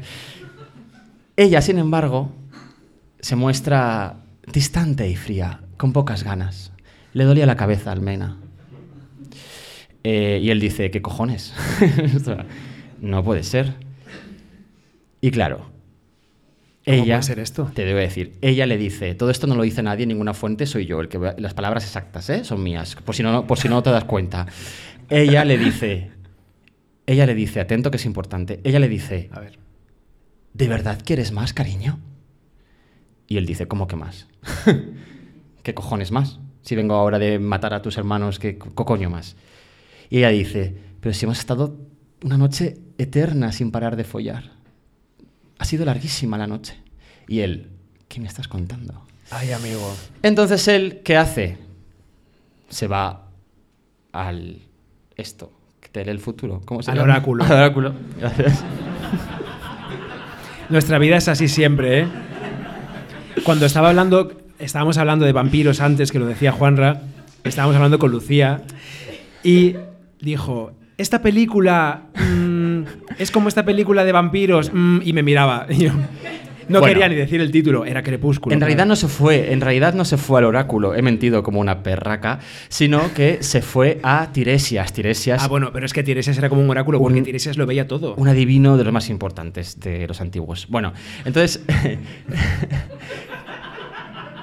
que le cuenta a Zeus, el adivino le cuenta a Zeus. Eh, le cuenta, no, le cuenta que Zeus, que Zeus, disfrazado de anfitrión, disfrazado de él mismo, había pasado tres días en su cama teniendo sexo con su mujer, con Almena. Tres días en los que él había amañado la historia, había pedido al dios que se encargaba de eso que no saliese el sol. Al dios del sol. Tres días enteritos que fueron noche. Por eso ya decía, ah, la noche eterna. Cariño, eternísima". estoy un poquito ya. mm, ya 72 horas estuvo, son 72, ¿no? Sí, 72 horas estuvo fornicando con Zeus, pero. Zeus Pero sin saberlo, claro. convertido en, en anfitrión. Claro, ella la pobre. Él se cabrea mucho con ella. Lógico, claro. no tiene ningún sentido, pero bueno. Él se enfada muchísimo con ella. Bueno. Claro. Qué fuerte, ¿no? Anfitrión, lo pensa- pensad en el nombre. Anfitrión había sido, sin saberlo y sin estar en casa, anfitrión de Zeus. De ahí viene. En su cama. De ahí viene ser anfitrión, pensando cada vez que lo uséis ahora, ¿eh, amigo? Anfitrión. Bien. eh, claro, pero es que Zeus había sido muy listo, porque Zeus estaba ahí diciendo, bueno, yo quiero sexo, ok, pero quiero el mejor sexo posible. Quiero sexo de ese que se tiene en un reencuentro después de mucho tiempo. Ese, ese sexo de que cu- cuando, cuando vuelves de viaje, cuando te has enfadado, cuando, cuando, sí, cuando vuelves de viaje, cuando llevas el tiempo sin follar, esas ese sexo quería. Oye, el vocabulario, Juan. ¿Sabes tú qué tipo de sexo me refiero, no, Bernardo? Sí. A ver si te vas de viaje alguna vez prontito. bueno, eh, Pero. luego me regaña. Bueno, que de todos modos, anfitrión, que había sido, como dice Bernardo, un buen anfitrión sin saberlo, anfitrión quiere sexo igualmente y Alcmena pues accede, por supuesto, no, no tiene otro remedio. Ella se queda embarazada. Se queda embarazada de dos niños. Uno de cada uno de ellos. Un hijo, y esta palabra sí que la usan las fuentes, que me parece horrorosa, un hijo para anfitrión, que es Ificles, y un hijo para Zeus, que es Heracles, o sea, Hércules. ¡Yu! Ya hemos llegado a Hércules. O sea, Hércules es hijo de Alcmena y Zeus. Por eso, por esta historia de anfitrión. Muy fuerte todo. ¿Qué? Por eso. Ah. por eso era. No lo podía ni ver, claro. Porque como era, iba a enfadarse con su marido, que ha tenido un hijo con otra. No, bueno, se espérate un enfada segundo, con el, te con niño, poquito. con el bebé. Espera, espera. La historia de la serpiente viene ahora, eh, que te adelantas. A los ocho meses de edad, Hera, que era la esposa de Zeus, que está súper ofendida todo el rato por la pobre, porque su marido es un eso, y que la ha tomado con el niño absolutamente, ella, como dices, odia a Hércules. Hera odia a, a- a Hércules en vez de odiar a Zeus, odia a Hércules, al hijo le odia tanto que a los ocho meses del chaval, ella le envía una primera pruebita de Hera, que es dos serpientes a la cuna. ¿Para qué? Para matarlo. Dos serpientes gigantes que matasen al hijo que Zeus había tenido con Almena. Hércules le dice, cariño, dos serpientes para mí no son nada, entonces las coge. Que y es un sonajero aplasta. esto. ¿Esto qué coño es? Y eso es lo que está representado en el relieve del Museo del Prado. Eso es, esa escena. más representaciones, ¿eh? de Hércules matando a las hay- serpientes. Hay muchísimas, por supuesto que sí. Esto es lo que vemos aquí, lo que digo. Eh, Alcmena como mero elemento de deseo y de procreación y Hera como una madrastra ofendida y cabreada. Ese es el papel de las mujeres en, esta primera historia. Está claro, ¿no? Es un poco Disney también, por otro lado. ¿eh? Siguiente historia que voy a contaros sobre mujeres. Eh, para esto vamos a buscar una imagen de Rubens, también del Museo del Prado. Rubens, ese pintor, el pintor más importante de la Europa del siglo XVII, el pintor eh, del que se encargan el famoso Alejandro Vergara, youtuber y amigo de este podcast. Eh, Rubens pinta esta escena entre 1636 y 1638. El título es El nacimiento de la Vía Láctea basándose en lo que cuenta Higinio. Higinio es un señor que escribe en el siglo I antes de Cristo. Al que yo he leído hace un rato, de Sí, las fábulas. Y después también. Eh, en un- eh, lo cuenta esto en un libro sobre astronomía, un libro de astronomía súper mono. Y en ese libro cuenta que la leche de Hera, la leche de Hera, la mujer de Zeus, ofrecía inmortalidad a aquellos que la bebiesen. Y claro, Zeus sabiendo esto, y sabiendo que su hijo, Hércules, era un héroe, pero no un dios, y por tanto era mortal, Zeus mandó colocar noche tras noche a Hércules al lado de su mujer, de Hera, la cabreada, para que mamase de sus tetas, de sus pechos, para que se convirtiese Zeus en inmortal. ¿Qué te parece? La hostia ya, vamos, la hostia. ¿Qué pasa? Que Zeus es tan gumias, tan bestia, tan bruto ya desde pequeñito, no me quiero imaginar cómo... Zeus no, cómo- Hércules. Hércules, Hércules. perdón. Hércules, no me quiero imaginar cómo trataba a las mujeres después también de, de mayor. El caso, como era tan bruto ya de pequeño, una noche que está amamantando de Hera, le hace mucho daño porque coge la- el, el pecho con muchísima fuerza y muerde y no sé qué. Y entonces Hera se despierta. Cuando ve que es Hércules, imagínate, se enfada, lo tira ahí lejos a tomar por el culo y la leche que estaba succionando Hércules sale disparada hacia el cielo. Y esa leche que sale Ah. disparada hacia el cielo forma la conocida como Vía Láctea. Que la Vía Láctea, si lo pensamos, es una vía, o sea, una calle láctea de leche. ¿Por qué una vía? ¿Por qué una calle? Porque es el camino que los dioses seguían a partir de ese momento para llegar al Olimpo, la Vía Láctea. Y esta es la explicación de, de la Vía Láctea que veían en el cielo y que vemos ahora en el cielo, claro, y que los eh, griegos pues dieron esta explicación. ¿Qué pasa con Rubens? Que Rubens es Rubens y él hace lo que le sale del coño. Entonces, esto, mm, el cuadro de Rubens no representa esto tal cual. En el cuadro de Rubens casi parece que ella le está dando leche al niño. Pero ese, el bebé que aparece en el cuadro de Rubens es Hércules. Sí, probablemente sí. Hay otras opciones. No voy a mm, dilatarme en eso ahora mismo, pero el caso es que sí, que podría ser, pero no da igual.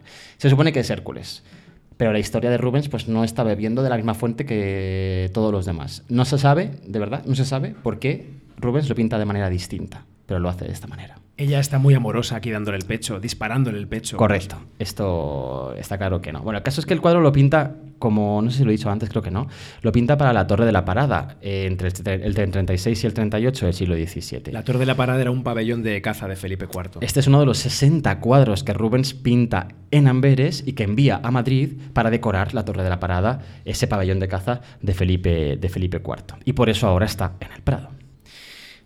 Siguiente historia. Estoy yendo rapidito, ¿eh? Siguiente historia. Bien, bien. Siguiente y última, además. Baje tiene subhistoria. Es una historia que me interesa más todavía. Aquí es donde lo había dejado yo, ¿no? En la historia. Cuando el oráculo le dice, vale, si quieres retomar el cauce de tu vida, después de haber matado a este pobre chaval que te estaba ayudando, que era tu aliado, lo Sí. que te toca ahora es servir durante tres años a la reina Ónfale y hacer lo que ella te diga. Todo lo que ella te diga, Hércules. La reina Ónfale acababa de heredar hacía poquito tiempo el reino de su esposo muerto. Y ella tenía las, cosas muy claras. Ella era una reina, ¿sabes? Reinona. Con O los ovarios ella- ahí bien puestos, ¿no? Ella bien. Ella es una mujer bien. Mujer mal, mujer bien. Hombre mal, hombre bien. Bueno, pues eso. Eh, sí, ¿por dónde estábamos yendo? Ah, sí, aquí ya, ya, ya. ya. Hércules estaba enfermo porque había asesinado a Ifife. No, hombre, no, te has ido tomado por culo. Espera, espera, aquí. Ónfale acababa de heredar el reino de su esposo muerto. Quería ella a Hércules para que fuese su verdadero esclavo. Pero esclavo, esclavo. Y así se cumplió. Se dice que él, de tanto servirla y de tanto estar cerca de ella, se enamoró. Hércules se enamoró de Ónfale. Tanto que el amor le hizo perder la razón y la dignidad. Es un tema muy, pero que muy representado en la Edad Moderna, mucho más que en la Antigüedad. ¿Y cómo se representa? Bueno, pues con escenas en las que Hércules se ha entregado a la pasividad, a la obediencia. Todas estas palabras las uso porque las saco de libros que la gente escribe incluso hoy, ¿eh? Es tremendo. Es un Hércules sumiso. Pasivo, obediente y es vestido por Ónfale con las ropas de la propia Ónfale, mientras que ella se coge los elementos de Hércules. Ella se coge la capa de la piel del león y le la amaza para jugar con ellos un ratito. Aparece así en muchísimos cuadros, muchos. Dice Francisco Montes González en el catálogo de Trans que es un tema que gustó en la Edad Moderna como símbolo de la dominación de la mujer sobre el hombre, para alertar de los peligros del poder de la mujer que pone patas arriba el orden de las cosas, claro está. Incluso para un, héroe- un héroe. Si la mujer toma las riendas, si la mujer decide, la lía. Incluso al hombre más machote y más heroico, lo convierte en algo pasivo. Es, como digo, ¿no? una, una alerta sobre la ceguera pasional, el servilismo, la ceguera del hombre más noble.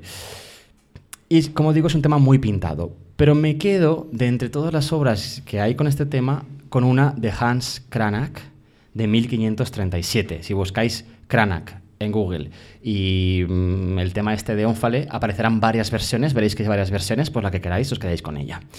Aquí Ónfale no lleva los atributos del héroe. Aquí Ónfale no aparece con el león y con el tal. No. Sin embargo, hay cosas más interesantes todavía que ellas. Que, que- ya es. eh, sí. Eh, Hércules está en el centro de la escena, rodeado por mujeres que le están colocando las ropas en ese momento, las ropas de mujer. Y él lleva el uso de coser en la mano, una práctica que era absolutamente femenina. De hecho, el uso es como el elemento más femenino que podía haber casi en el siglo XVII. Me quedo con este cuadro porque, a pesar de no mostrar a la mujer empoderada con la maza y tal, incluye un texto explicativo que es maravilloso. A ver. Incluye un texto que es genial, que dice lo siguiente. Voy, ¿eh? Voy. Las muchachas de Lidia entregan a Hércules la cantidad cotidiana de lana que le corresponde, y el divino, Hércules, permite que su dueña le mande. Así, la perniciosa lascivia retiene en su poder a grandes almas, y el amor sensible debilita los caracteres fuertes. Lo que te digo, es un aviso, es un anuncio, No hay que enamorarse, no hay que dejarse llevar por lo que dicen las mujeres. No hay que dejarse Ya. llevar por lo que dicen las mujeres. Y así es como la historia de la mujer empoderada que teníamos encima de la mesa hace un momento se convierte en una alerta para los machitos. No os dejéis dominar por ellas. Lo que sí ¿Vas, que... a, vas a mencionar a Goya? Ah, pues no, la verdad. Vamos a decirlo rápidamente. Vale. La familia de Carlos IV de Goya, igual que en las Meninas, Goya se basó en las Meninas para este cuadro, igual que en las Meninas hay cuadros detrás, en la familia de Carlos IV se adivina que hay un cuadro ahí en la penumbra. Bueno, según Manuela Mena y según Gudrun Maurer, que, es, que son las conservadoras de Goya, en el Museo del Prado, ese cuadro es una escena que representa a Hércules y Ónfale.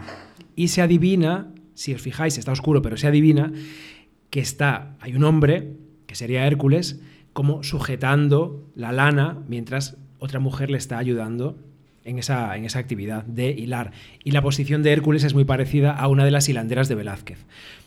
¿Qué está diciendo Goya aquí con esto, incluyendo esa escena? Que María Luisa de Parma, la reina, la mujer de Carlos IV, era la que mandaba en la corte de Carlos IV y no el rey. Está poniendo a un Hércules sumiso, igual que Carlos IV era sumiso con ella, ¿no? Creo que quiere decir eso. Gracias por tu aportación, muy interesante realmente. No, no, sí, de verdad. Em, una cosa que ocurre en la antigüedad y que es muy interesante sobre el papel de la mujer en la vida de Hércules y en, en general en, el vida, en la vida de las, de las mujeres en la, en la mitología. La, la, la. En la mitología. Es que Ovidio escribe lo que se llama las heroidas, que es una maravilla. Eh, es, un, es un grupo de cartas que él se inventa, evidentemente, es um, escritor, eh, un grupo de cartas que teóricamente las mujeres de la mitología, muchas de ellas, enviaron a los hombres, a sus hombres de la mitología. O sea, Ovidio da voz a las mujeres en esa, en esa obra, en las heroidas, y es maravilloso. Y en- en- dentro de este, de este libro A ver cómo les da voz también. hay una carta, lo vas a ver, ¿De quién? de Deyanira a Hércules. ¿Quién es Deyanira? Deyanira es la última esposa de Hércules. Deyanira es Él la esposa de Hércules. Solo mucho, mucho no estuvo. No, pero esta es la, la esposa de Hércules. La que ha pasado la historia por ser la esposa de Hércules, la que, la que, la que es. ¿Qué ha dicho? Típico. La que, la que sobrevivió a Hércules es esta. Pero no sobrevivió a Hércules, ahora os voy a contar. Ahora os voy a contar, es que es muy fuerte esto. Deyanira. Oye, Hércules es, Hércules es como Picasso. Bueno. Deyanira. eh, La última mujer de Hércules. Dice, dice Ovidio, o dice, dice de, de Yanira, mm, tal. Dice, hecho es un resumen, ¿eh? porque es eterna la carta. Dice, mi marido de mí siempre está ausente. Más conocido me es el peregrino que él, por andar vagando eternamente. Su gloria, su deleite, es el camino. Horrendos monstruos, bestias temerarias, anda matando, y busca de continuo. Viuda y triste, en votos y plegarias me ocupo y siempre en sobresalto quedo, no le maten las fieras sus contrarias. Y lo que más me aflige es, deshonesto, que cualquier mujer puede ser madre de ti, que a todas te sujetas presto. Un poquito sí. Correcto. ¿No tuviste vergüenza? Dice Deyanira, ¿eh? ¿No tuviste vergüenza aquel día cuando pusiste a tus ner- nervosos brazos, manillas, perlas, oro y pedrería?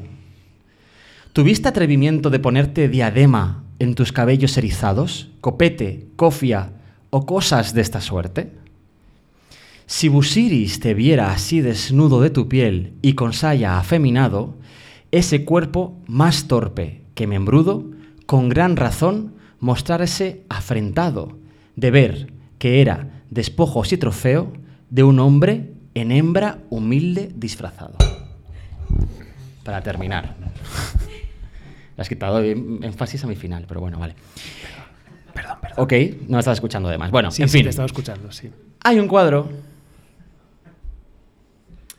que me interesa sacar aquí a colación porque esta historia de travestismo y de esclavitud de Hércules y Ónfale, esta, es- esta historia de, de- de- de- de esclavitud pasional, tiene una subtrama que es muy interesante y que me ha encantado.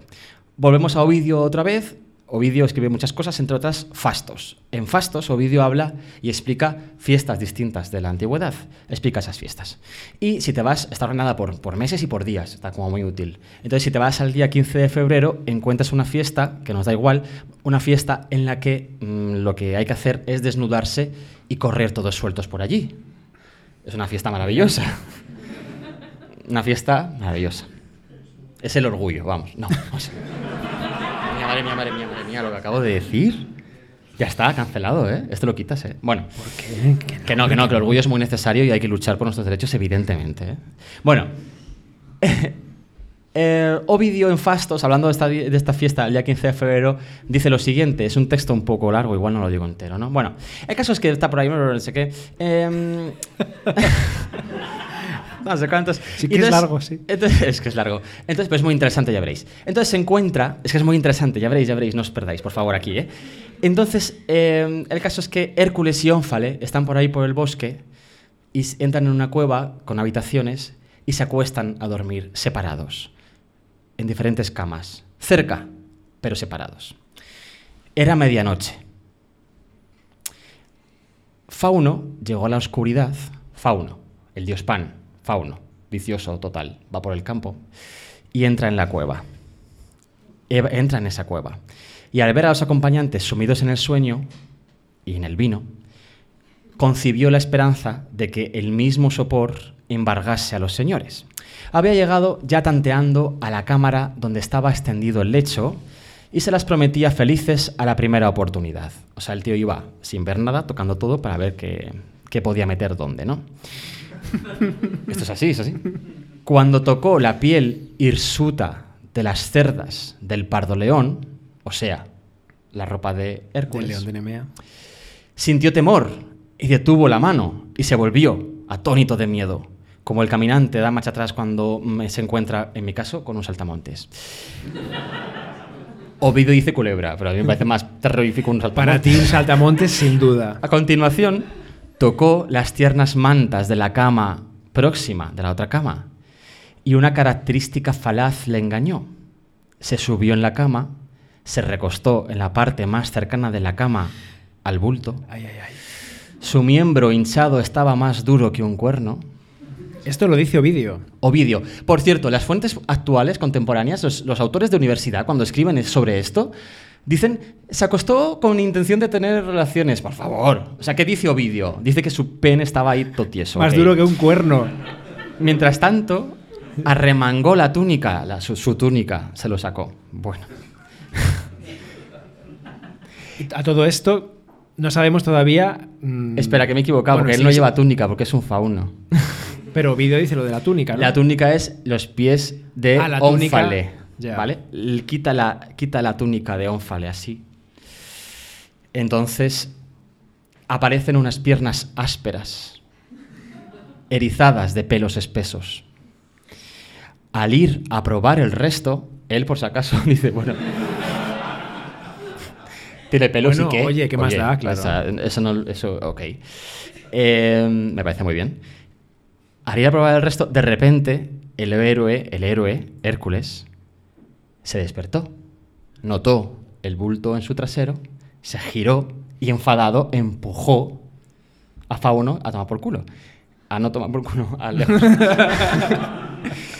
Un poco igual que Hera le había tirado cuando estaba amamantando de su pecho, por cierto. Bueno, el otro, el fauno, cayó de lo alto de la cama, se formó un griterío, la meónide, o sea, ella, Ónfale, llamó a sus co- acompañantes, les pidió luz, cuando trajeron luz se descubrió el tinglao, el dios Pan se lamentaba muchísimo por la caída y por el dolor, más que nada, y a duras penas consiguió levantarse. El Álcida, o sea, Hércules, y todos los que lo vieron se echaron a reír. La muchacha Lidia, o sea, Ónfale, se echó a reír también de su amante, de Hércules. El dios burlado por la ropa Pan no gusta de ropas que engañan la vista y llama a los suyos desnudos a la ceremonia.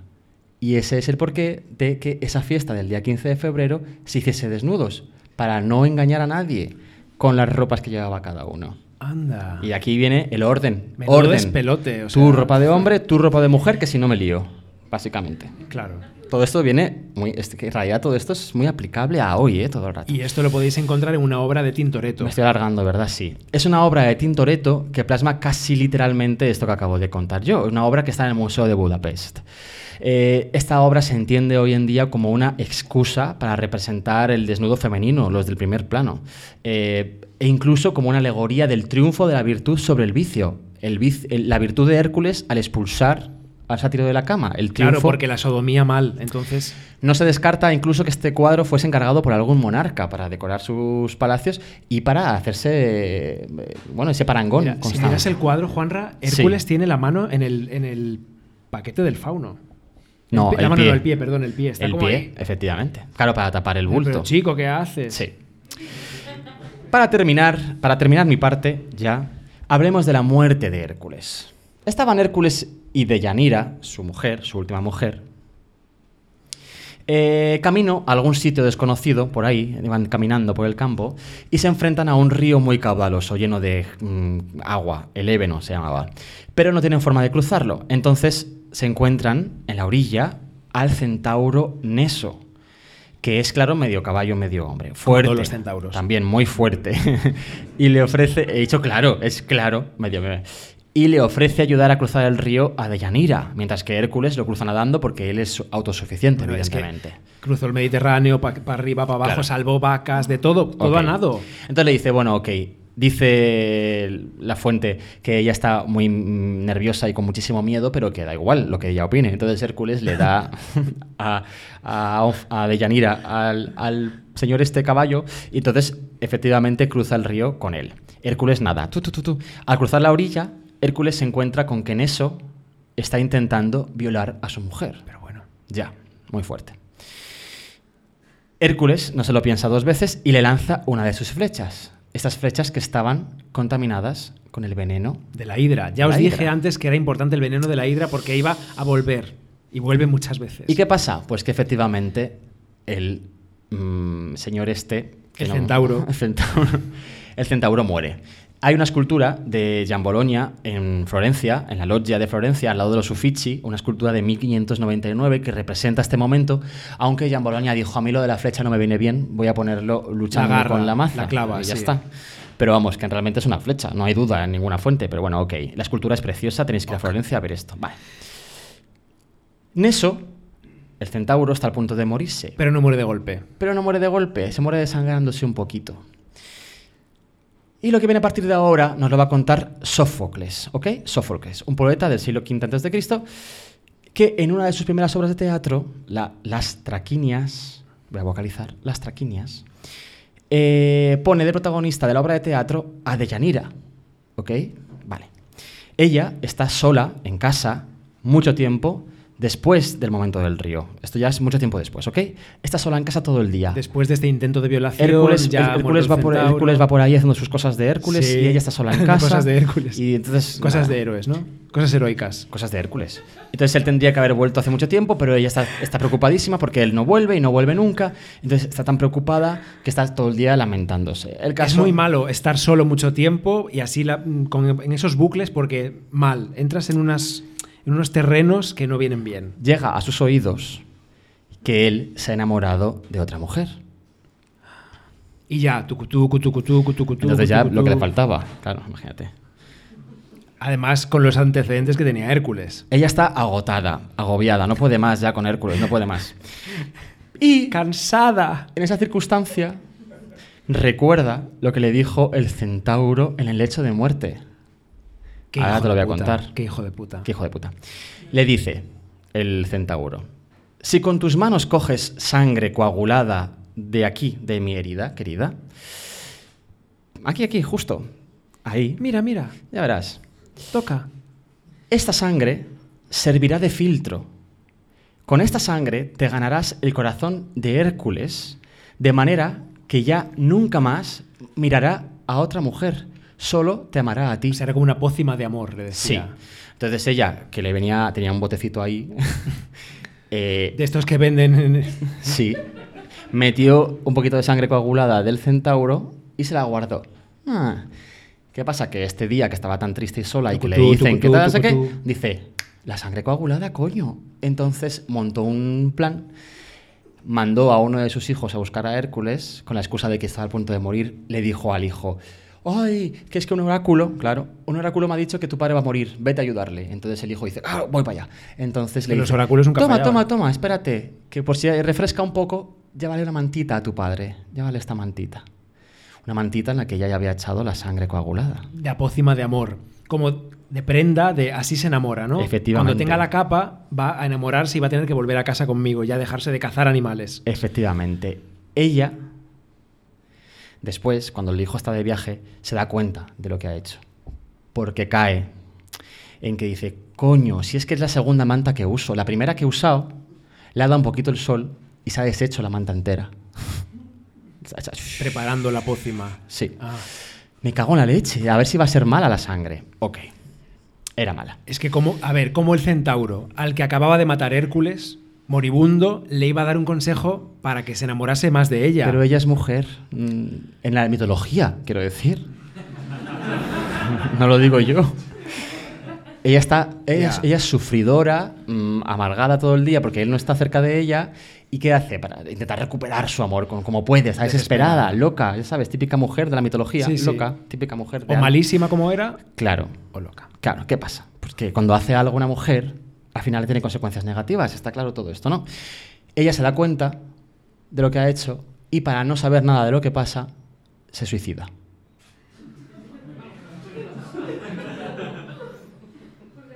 Aquí venimos con Hércules y Picasso ahí, ahí, ¿eh? Bueno. Entonces, eh, Menuda trayectoria Hércules, ¿eh? O sea, no le sobrevive nadie. Ninguna, ninguna mujer. Hércules coge la manta, se la pone y el veneno entra por el cuerpo. Lo cuenta muy bien Ovidio, es muy interesante. Esto ya en la metamorfosis. Le corroe la carne, le quema los órganos, empieza a salir llamas de su cuerpo. Y en esta circunstancia él todavía tiene fuerza y, y aguante como para montarse él su propia pila de cosas para quemar. es verdad, lo monta él mismo. Qué apañado. Se mete él en medio de esa pila, se quema completamente y muere. Y así es como muere Hércules, con la manta de amor de su mujer. Muy fuerte. Zurbarán pinta esta escena de Hércules con la manta y las llamas en uno de esos cuadros que pinta Zurbarán para el Salón de Reinos del Museo del Museo del Prado, no. Bueno, está en el Museo del El Prado. Salón de Reinos pero de, bueno, de sí, Felipe sí, IV, El Salón sí. de Reinos es del Museo del Prado ahora mismo. Bueno, el caso es que eh, se prenden llamas él, ahí está todo ahí, aparece en el cuadro. Aparece en el cuadro también, lo podéis buscar en Google, aparece el centauro ahí al fondo, con la flecha clavadita, corriendo por el campo. Ah, es así. verdad, Ay, sí, ay, que sí, me sí, muero, sí. que me muero. Como recuerdo de dónde venía el, desastre. Menos mal que no ha puesto a la mujer, al menos allá atrás. Es como una epifanía que está teniendo Hércules, ¿no? Ese momento. Ay, el hijo de puta este. Claro, Her- eh, Zurbarán, por cierto, pinta las escenas de Hércules para Salón de Reinos. ¿Por qué? Ah, ah, porque Porque Hércules es que Hércules era el tataratatarabuelo de los Austrias, de Claro. los Habsburgo. Entonces era, había que ah, glorificar allí la monarquía con sus orígenes. Efectivamente. Herculinos. El caso es que para terminar, ya de verdad El, el Hércules de Zurbarán es como muy latino, ¿no? Es como Gypsy Hércules un poco, ¿no? Como... Ey, mami. Es que estamos viendo Hércules así como muy rubios. El caso es que él, Hércules, muere, se quema, muere realmente. Pero entonces la cámara se aleja de Hércules, se aleja del fuego y se va al cielo y se acerca al Olimpo, donde están todos los dioses viendo esto desde arriba. Dicen, hostia puta, lo que está pasando ahí abajo. Y Zeus está impresionado. Mi hijo, mi hijo. La que está contenta, ¿sabes quién es? Era. Era. Era hasta así. Joder, sí, tío. Qué guay. Ok. Pues entonces nos cuenta la metamorfosis Ovidio lo siguiente, ya con esto me callo Pobre para siempre, era, jamás. Eh, dice que Zeus dijo, eh, un segundo, que os, os hablo, dioses, os voy a hablar. Hércules vencerá los fuegos que veis, quien ha vencido todas las cosas y no sentirá al poderoso vulcano a no ser en la parte que procede de su madre, o sea, en lo mortal. En lo mortal sí que va a sentir el fuego. Eso que de mí sacó es eterno y libre e inmune a la muerte, y no será domeñado por la llama alguna. Y a eso, que ya ha cumplido su función en la tierra, yo lo recibiré en las regiones celestiales y confío en que mi acción será digna de alegría para todos los dioses, ¿eh, amigos? Si alguno, o alguna, dice Zeus, ¿eh? Si alguno o alguna No miro a nadie. llegase a dolerse de este hecho, si alguna llegase a lamentarse de que sea un dios, no querrá que se le haya dado tal premio, pero sabrá que ha merecido que se le diera y lo aprobará a su pesar. Asintieron todos los dioses, dice Ovidio. También la regia esposa, Hera, que pareció soportar con rostro no endurecido las otras palabras de Júpiter. Sin embargo, las últimas, estas, las de si a alguien les molesta, con rostro mm, pareció lamentarse al ser señalada delante del resto de los dioses.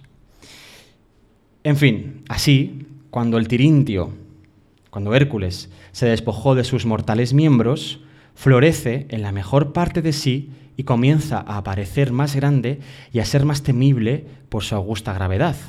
Y el Padre omnipot- omnipotente, tras haberlo arrebatado entre las huecas nubes y en un carro lleno de caballos, lo trasladó a los resplandecientes astros. Y es un Dios para siempre. Qué bonito. Muy bonito, bueno, bonito, no sé. Bueno, Vale.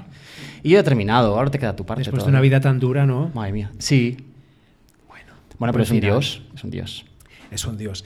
Eh, para terminar, yo voy a hablar del Hércules Farnesio, del Hércules Farnese. Voy a ser breve, no me voy a enrollar, de verdad. El Hércules Farnese, que nos ha traído hoy aquí, es una escultura de mármol del siglo III después de Cristo que esculpió el ateniense Glicón. Es la copia más famosa de un original perdido en bronce, un original griego que se atribuye a Lisipo, un, un escultor perdón, del siglo IV antes de Cristo. Así que esta imagen, el Hércules Farnese, es del siglo IV Cristo en bronce. No lo tenemos ya, igual que no tenemos ninguna otra escultura de Lisipo porque no se conservan. Lo conocemos por sus copias, por copias de sus obras romanas. ¿Por qué lleva este Hércules este apellido Farnese, Farnesio? ¿Por qué le llamamos así? Bueno, porque se encontró en un enterramiento, igual que cuando hablamos del Laoconte o hablamos del grupo de San Ildefonso, este Hércules estaba enterrado en trozos. Se encontró en un enterramiento en las termas de Caracalla, en Roma, en 1546. Pasó a formar parte de la colección de escultura clásica de una persona poderosa, no Sí. de un cualquiera, de un cardenal, el cardenal Alejandro Farnesio, esa Claro. familia cuyo símbolo es la flor de lis, la Sí. flor de lis como la flor de lis de Isabel de Farnesio, Claro. y por eso está esa marca ¿no? en las obras de la colección de, de Isabel de Farnesio, que nunca ver, se separó de las de su marido dilo Felipe con, V. Dilo, dilo con voz de TikTok del Museo no, del Prado. no. No tenemos tiempo para eso. ¿Sabes lo que son esas marcas del...? perdón, perdón.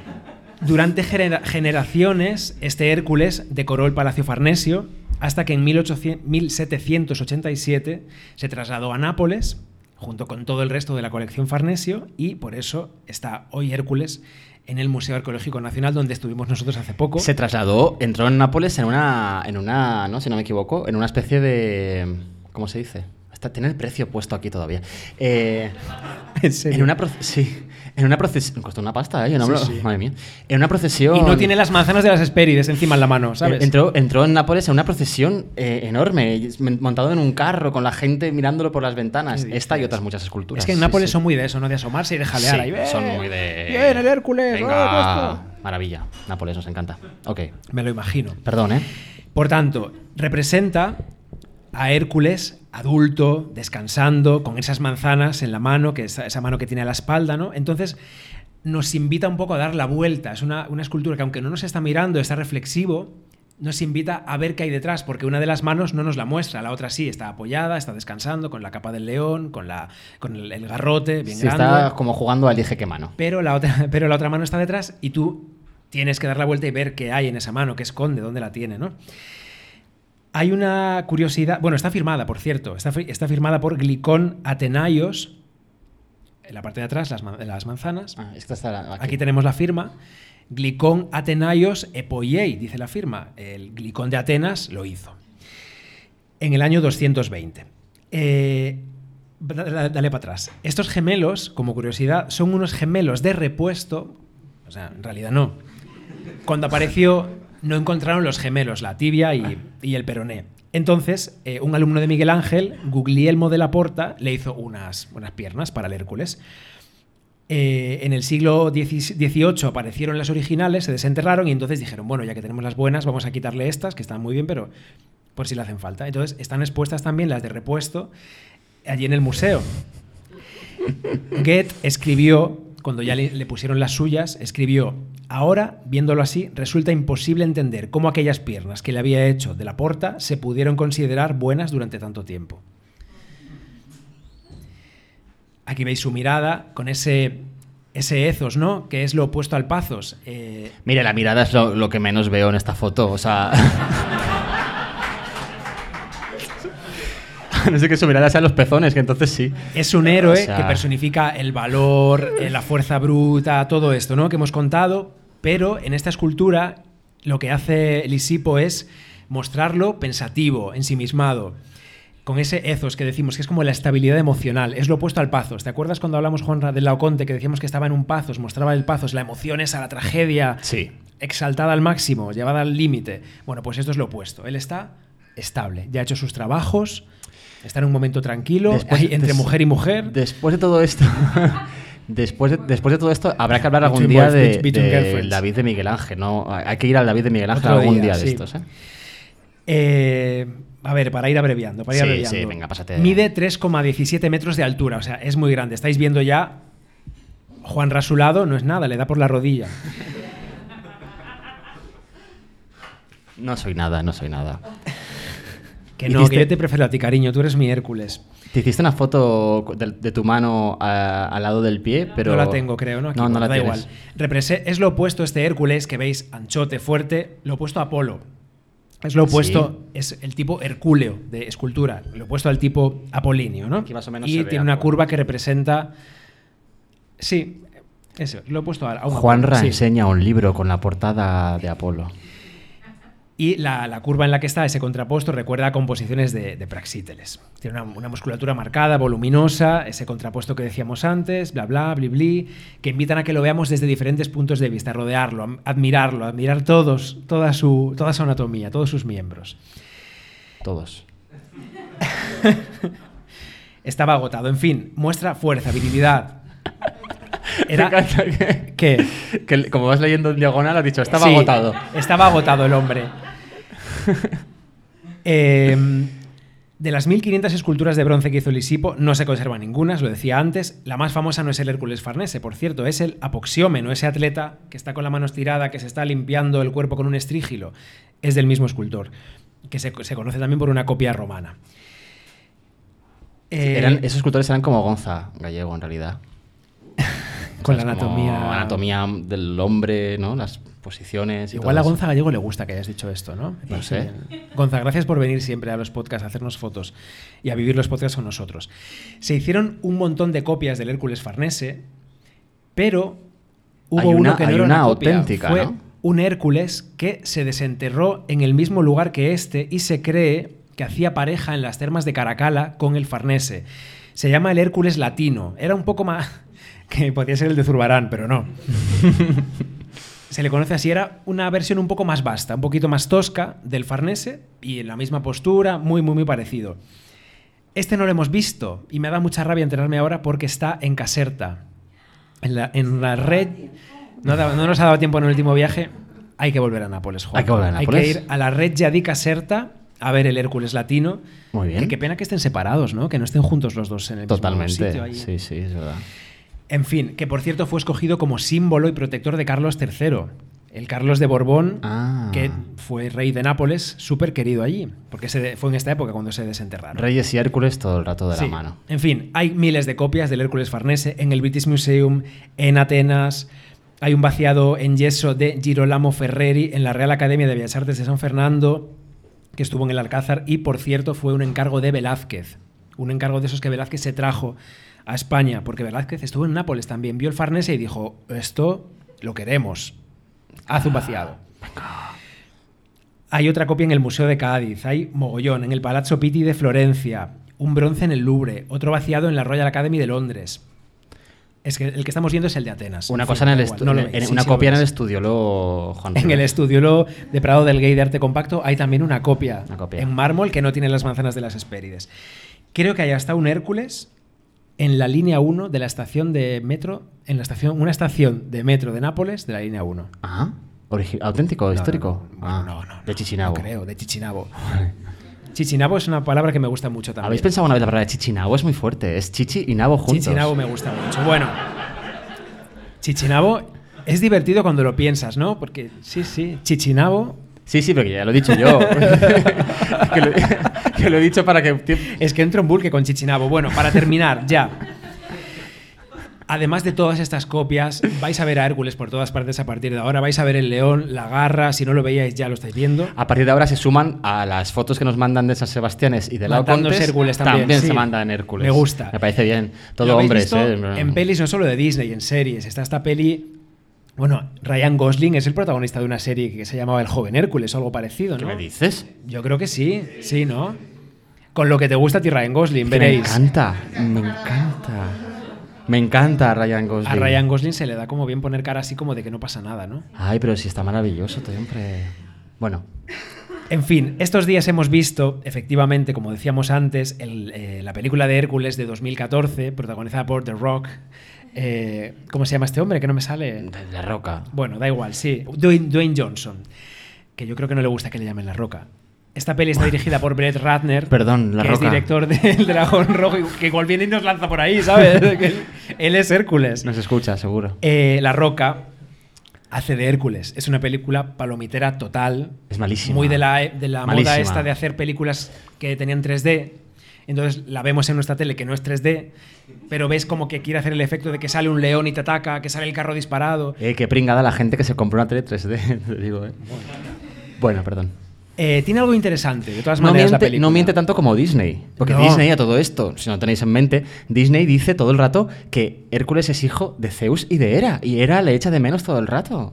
Es El enemigo esto. en la peli de Disney es Hades. Sí, claro. Y las serpientes son los vasallos de Hades, ¿no? Sí. Los, las- los bichos estos que se transforman. Disney muy fuerte. Tiene algo interesante esta peli de Dwayne Johnson, La Roca, aunque súper palomitera, pero presenta a Hércules como un mercenario que va siempre acompañado con su patrulla de vengadores, entre los que está Atalanta, con su arco y su flecha, que la ponen ahí. Pues tiene verdad. que haber una chica también, pues Atalanta. Y no falta, Por la, ejemplo. no falta la escena de una chica, no, por favor. Y entonces ella hace así, ¡fa! Entonces, mm, con las flechas, mata a dos pájaros Sí, de un sí. solo tiro y flipa a todo el mundo. Son mercenarios que aceptan misiones a cambio de dinero, sin plantearse si hacen el bien o hacen el mal, para quién estoy trabajando. No tiene Hércules- problemas monetarios. No tiene, no, tengo problema, no es monetario. Hércules nunca secundario. Bueno. No saben si están sirviendo al bueno o al malo. Luego Hércules ya cuando ha obrado, ya ha matado a gente, dice, ay, a lo mejor este rey me está utilizando un poco, puede ser. bueno. Esto me ha gustado. De la película. Esto me ha gustado. Sí. sí. Ok. Y también me ha gustado Una frase. una frase, unas frases que le dice a alguien a Hércules. Sí.